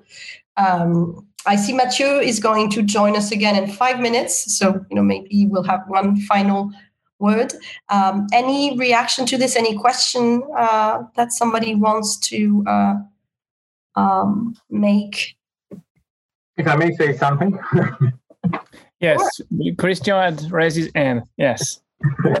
yeah, because uh, Marty, the question or the issue with NATO you raised, and then Maria mentioned the Quad Plus uh, dynamic, and then the question about Taiwan and AUKUS and uh, and the and, and Trans-Pacific Alliance. I think everything speaks to one or points to one point, right? That mainly uh, what we've seen as a structure of, of Asia Pacific politics so far, which you know have been not really moved to a post Cold War era, but in the fundamental structure continued in some ways from the post later post war era um, is going to dissolve as well. Right? We had some change in 89 in Europe, but we haven't had it really deeply there. And now I think all of these points uh, show that there's some greater change at place here. And it won't happen, you know, all of a sudden. But I feel that the, the forces behind this are much deeper than a certain country's strategic calculations, even though, of course, they influence the whole thing. And I, I, I think AUKUS can be seen as part of that.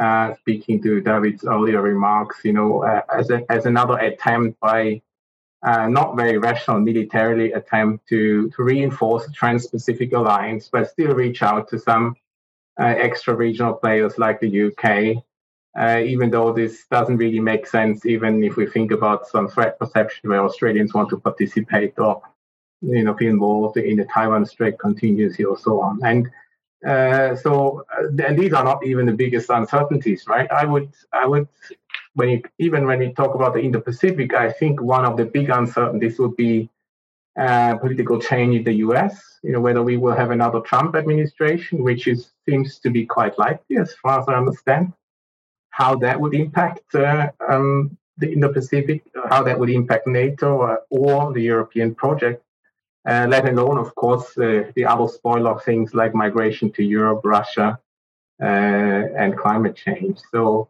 I think we should see the Indo-Pacific or the fact that we are focusing on the Indo-Pacific as a sign of change, uh, in a sense positive that we have opportunities, but uh, also you know that we need to be cautious not to get too anxious about something and that we need to be extra cautious to not lose the focus on on the most immediate uh, and uh, important things you know here from a european perspective which will be complicated There's one question uh, uh, that came in uh, about uh, the European perspective. Uh, I'll, I'll, put it to you if you haven't seen it.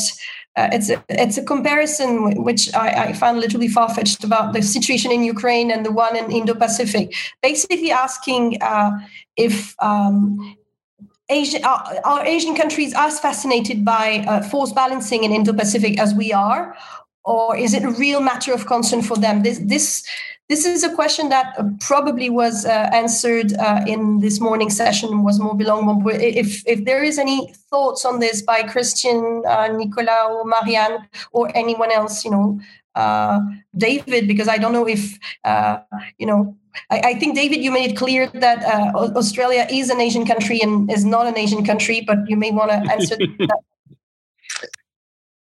um, no, I just wanted to say something on, on, on Taiwan, but uh, Mathieu will be back. But um, I think what the uh, Australia case with the uh, shows that you know China's capacity for economic um, pressure is is limited um, you know, the the Aust- the Australians came out of the the pressure from uh, from China uh, rather well because you know the Chinese still needed to have Australian coal and and Australian iron ore.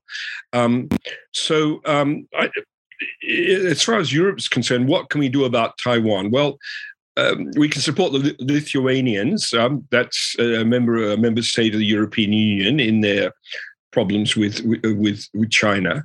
Um, we can do what the Americans do in terms of membership of the WHO, the, uh, membership of, of many region, uh, organizations as possible. Um, and uh, you know to, to, really to, to strengthen uh, Taiwan's viability economically, and this is in in in self in, in our own self interest. I think that Taiwan has been very effective in in Brussels during the pandemic, and talking about supply chains and not being dependent on China. Uh, and uh, you know, here we are, the, the Taiwanese willing to invest in in battery producers uh, in, uh, in, in in Europe. So, uh, you know, we, have got to, in a sense, reduce our own dependence on uh, on China for certain things. Um, you know, lithium batteries, for example.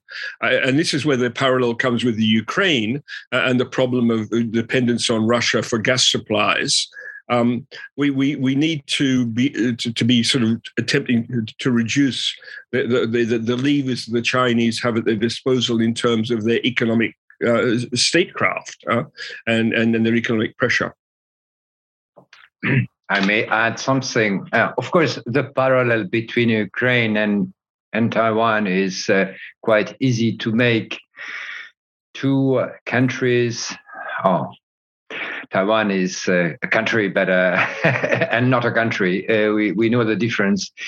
Um, with uh, with no allies, formal allies, but uh, close to. Um, close to close to European, close to the EU for for Ukraine, and with no formal security guarantee, but with the perspective one day to join the EU uh, or NATO, which is of course the uh, something that Russia uh, cannot accept, and and for uh, and, and for Taiwan, uh, the Taiwan Relation Act, which is not a formal alliance, but it is a security link between the U.S.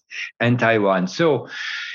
If the two hegemon, uh, Russia and China, um, are willing to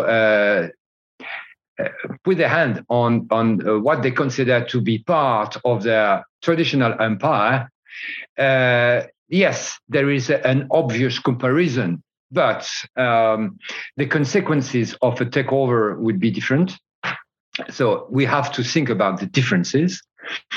Uh, of course, the consequences of uh, a Chinese takeover of Taiwan would be incomparable higher incomparably higher than uh, the consequences of uh, uh, taking some part of the Ukrainian territory by Russian forces, even if the consequences will be very serious. I mean, uh, strategically, uh, uh, I think, many things that um, the inability for the US to defend Taiwan or the inability to act to prevent its takeover would signify in the short or medium term the end of the security system we have known for the past 70 years. Uh, because uh, the credibility of uh, US security guarantees have been very much affected for the last 20 years now. And uh, it will be the, the last drop, I mean, the the the the, the big thing that would uh, um, send a very negative signal to uh, to Japan, uh, Australia, and uh, and South Korea, among others, but uh, the the allies in the region that. Uh, well, you can the the U.S. can enable to stick on its words to say it's simply even if there is no uh, uh, formal alliance, the Taiwan Relation Act and all the messages sent by the previous and the present uh, uh, US president that uh, it will be unacceptable uh, to accept the takeover of Taiwan. It would mean that these have been just words and um, you know that in the, the past uh, two decades, uh, the, the US president, uh, the US administration have sent very different signals to the allies and partners in the region. Uh, and, and the credibility of US security guarantee has been um, affected quite uh, significantly uh, in the eyes of Australians. And I say that in my previous position, uh, uh, I, I, could uh, understand quite clearly that they, they were really seriously uh, wondering uh, what would be the reliability of US security guarantee. It was exactly the same message in Japan. And, and, and uh, the inability of the US to manage the proliferation crisis in the Korean Peninsula uh, of course, as, uh, as directly affected uh, uh, core security interest of uh, ROK and Japan. So um, it will be the last and, and, and final crisis that would put in shambles uh, the US security architecture in the Asia Pacific, I think. Thanks for those contributions. I'm, I'm, I don't know if Mathieu is back. I think he should be by now. Are you with us? Otherwise, uh, we would be taking any uh, further questions and uh, last comments and questions.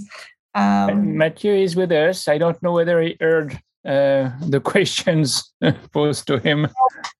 It's, it's, going to be, but I think David had, uh, uh, David did make his comment on, on Taiwan, but if if we want to uh, to go over uh, the, the, the same uh, question again.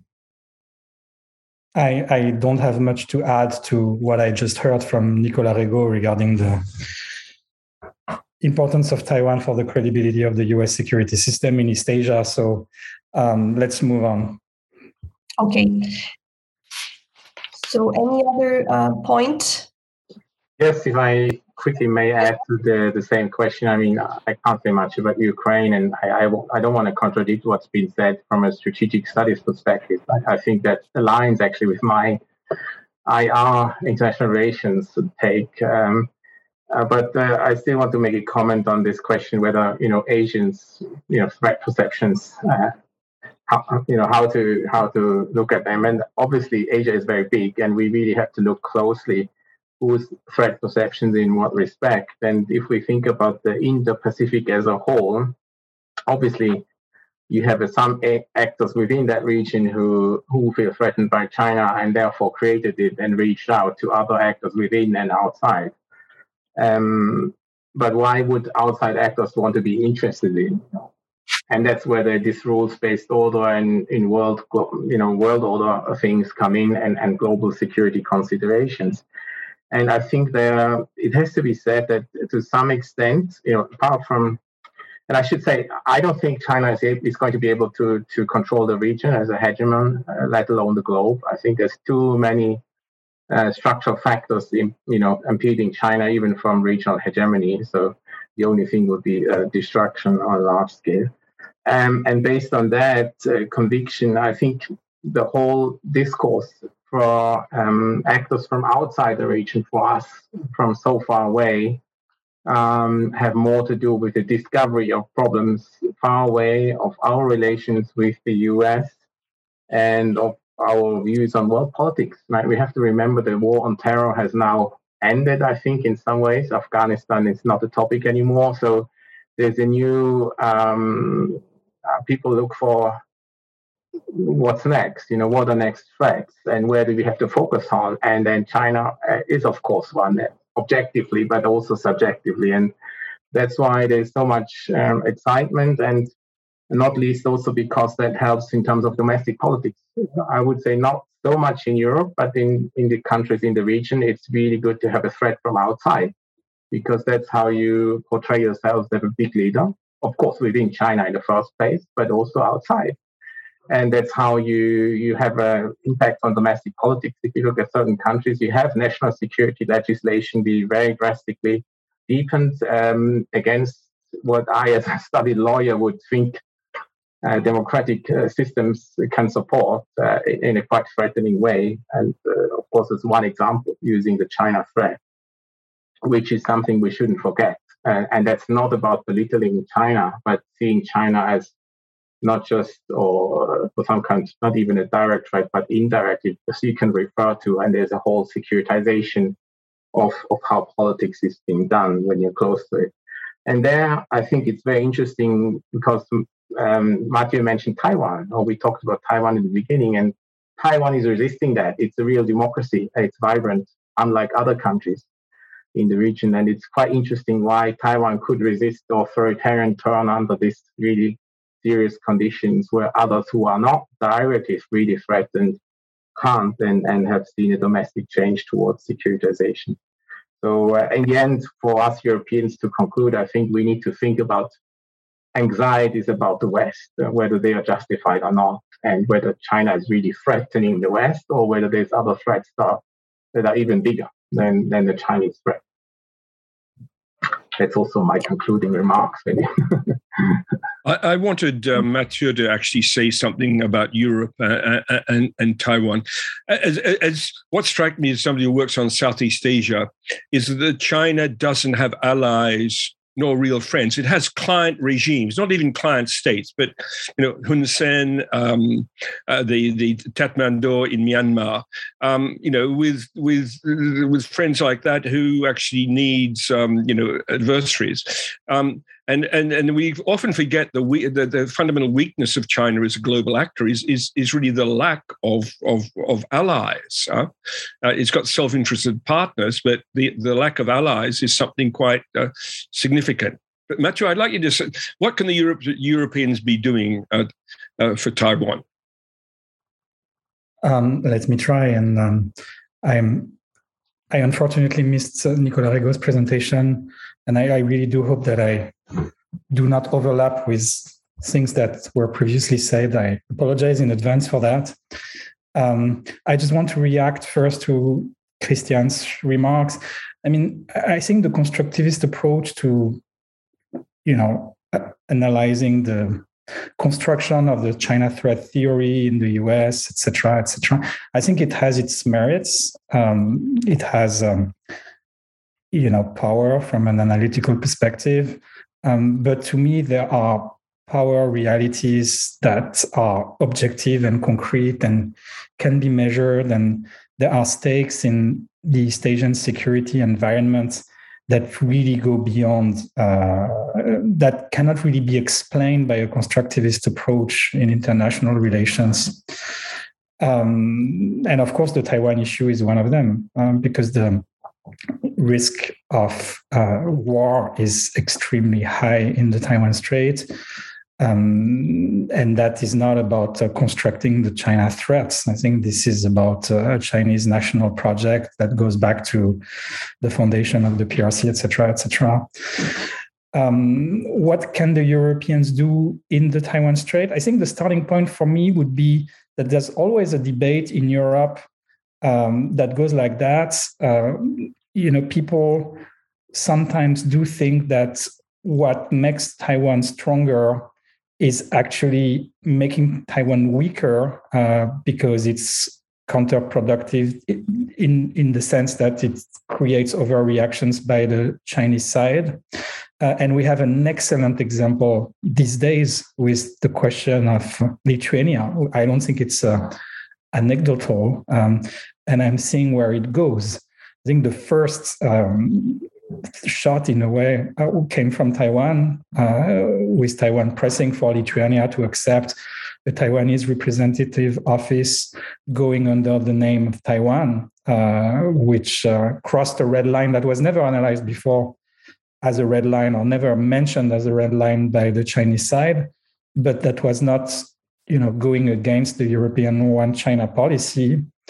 Um, and, and then the next step was the Chinese retaliation against Lithuania by dropping Lithuania off the list of the Chinese customs and then going after the um, supply chains of various companies with um, subcontractors in Lithuania, uh, which really put a lot of pressure on a lot of countries. Um, and so Europe was faced with a question uh, should we respond from an anti-coercion perspective, given the fact that our anti-coercion instrument is not ready yet, um, but is still in the making. Uh, so we cannot use it, uh, but we have to accelerate that process to be able to employ countermeasures against Chinese coercions. Or should we going the route of you know convincing Lithuania that uh, it should maybe change the name of the Taiwanese representative office. Uh, my sense as of today, and I saw the revelations, I think, by the Washington Post that the US was in fact um, suggesting to the Lithuanians that they should change the name. So backpedaling. But my sense is that um, many Europeans, the Commission, and maybe some big member states were going in the direction of pressing Lithuania to actually change the name rather than going the route of anti-coercion. Um, I think it's a very it's it's a small case. It's very recent. It's very factual. Uh, but from it, you can you know expand the logic and ask uh, what does actually make Taiwan stronger and do the deepening of um, what kind of deepening of Europe Taiwan interactions and relations actually strengthens the Taiwanese position to resist against Chinese coercion. Um, and for me, I see, you know, a few things that can be done um, that actually do strengthen the Taiwanese position.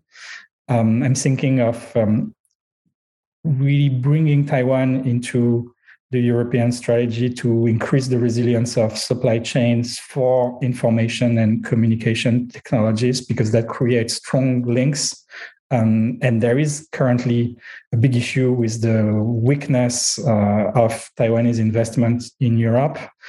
Um, I also do think that um, continuing to sail through the Taiwan Straits is um, something on which we cannot really backpedal currently um, because it only became very recently an issue uh, and it was politicized by the Chinese side, I think around 2018, 2019. It never was an issue in the past that uh, sailing through the Taiwan Strait, you know, would elicit a response from the Chinese Navy or from the Chinese Coast Guards. It was just a non-issue. Um, it was international waters. Any navy can go through. Um, but now that China has chosen to politicize the issue or to securitize the question, I think Europe needs to be firm uh, because going backwards is, in fact, uh, really weakening the Taiwanese position for that matters. And then the third area, which I will just mention uh, without, um, you know, um, many details, is the question of uh, dual-use transfers, etc. The um, contribution of uh, some companies here and there. There was actually a very good piece by Reuters uh, investigating the contribution of um, British companies in the Taiwanese submarine program. Um, this is a hugely sensitive issue, but um, we see that short of selling weapons to Taiwan, there is technical, technological and industrial cooperation that um, you know supports some ongoing Taiwanese um, indigenous arms programs. Thank you uh, for this addition to uh, to the discussion. Uh, time is up now, and I promised I will pass the floor back to Christophe. Uh, so thank you very much to all four panelists, and uh, thank you for making it so comprehensive and especially so concrete. Christophe? Thank you. Thank you, Marjorie. And thank you uh, to all the panelists. I mean, uh, that was a very, very interesting panel again. And in fact, uh, we will continue to um, analyze these issues uh, in the framework of the Observatory of the Indo Pacific because on the 11th of February, Collin Koh who is a research fellow um, at the uh, Institute of Defense and Strategic Studies in Singapore, will precisely address this question uh, naval buildup in the Indo Pacific. Uh, we look at the sub regional variations. Uh, just to tell you that uh, these two days were a very important episode, but in a series of meetings, of webinars, of webinars, we will continue. And if you want to be invited to receive invitations to these uh, webinars, you just need to visit uh, the website um, of CERI, of Sciences Po um, at large. And uh, that's also where I will, I will end with what I have begun yesterday morning. It's also where you will find maps and uh, resources on the Indo-Pacific. Uh, this observatory is really supposed to become a resource for all kinds of uh, information and analysis you're interested in.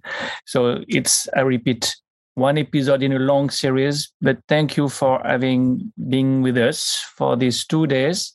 And um, now you can uh, enjoy the weekend.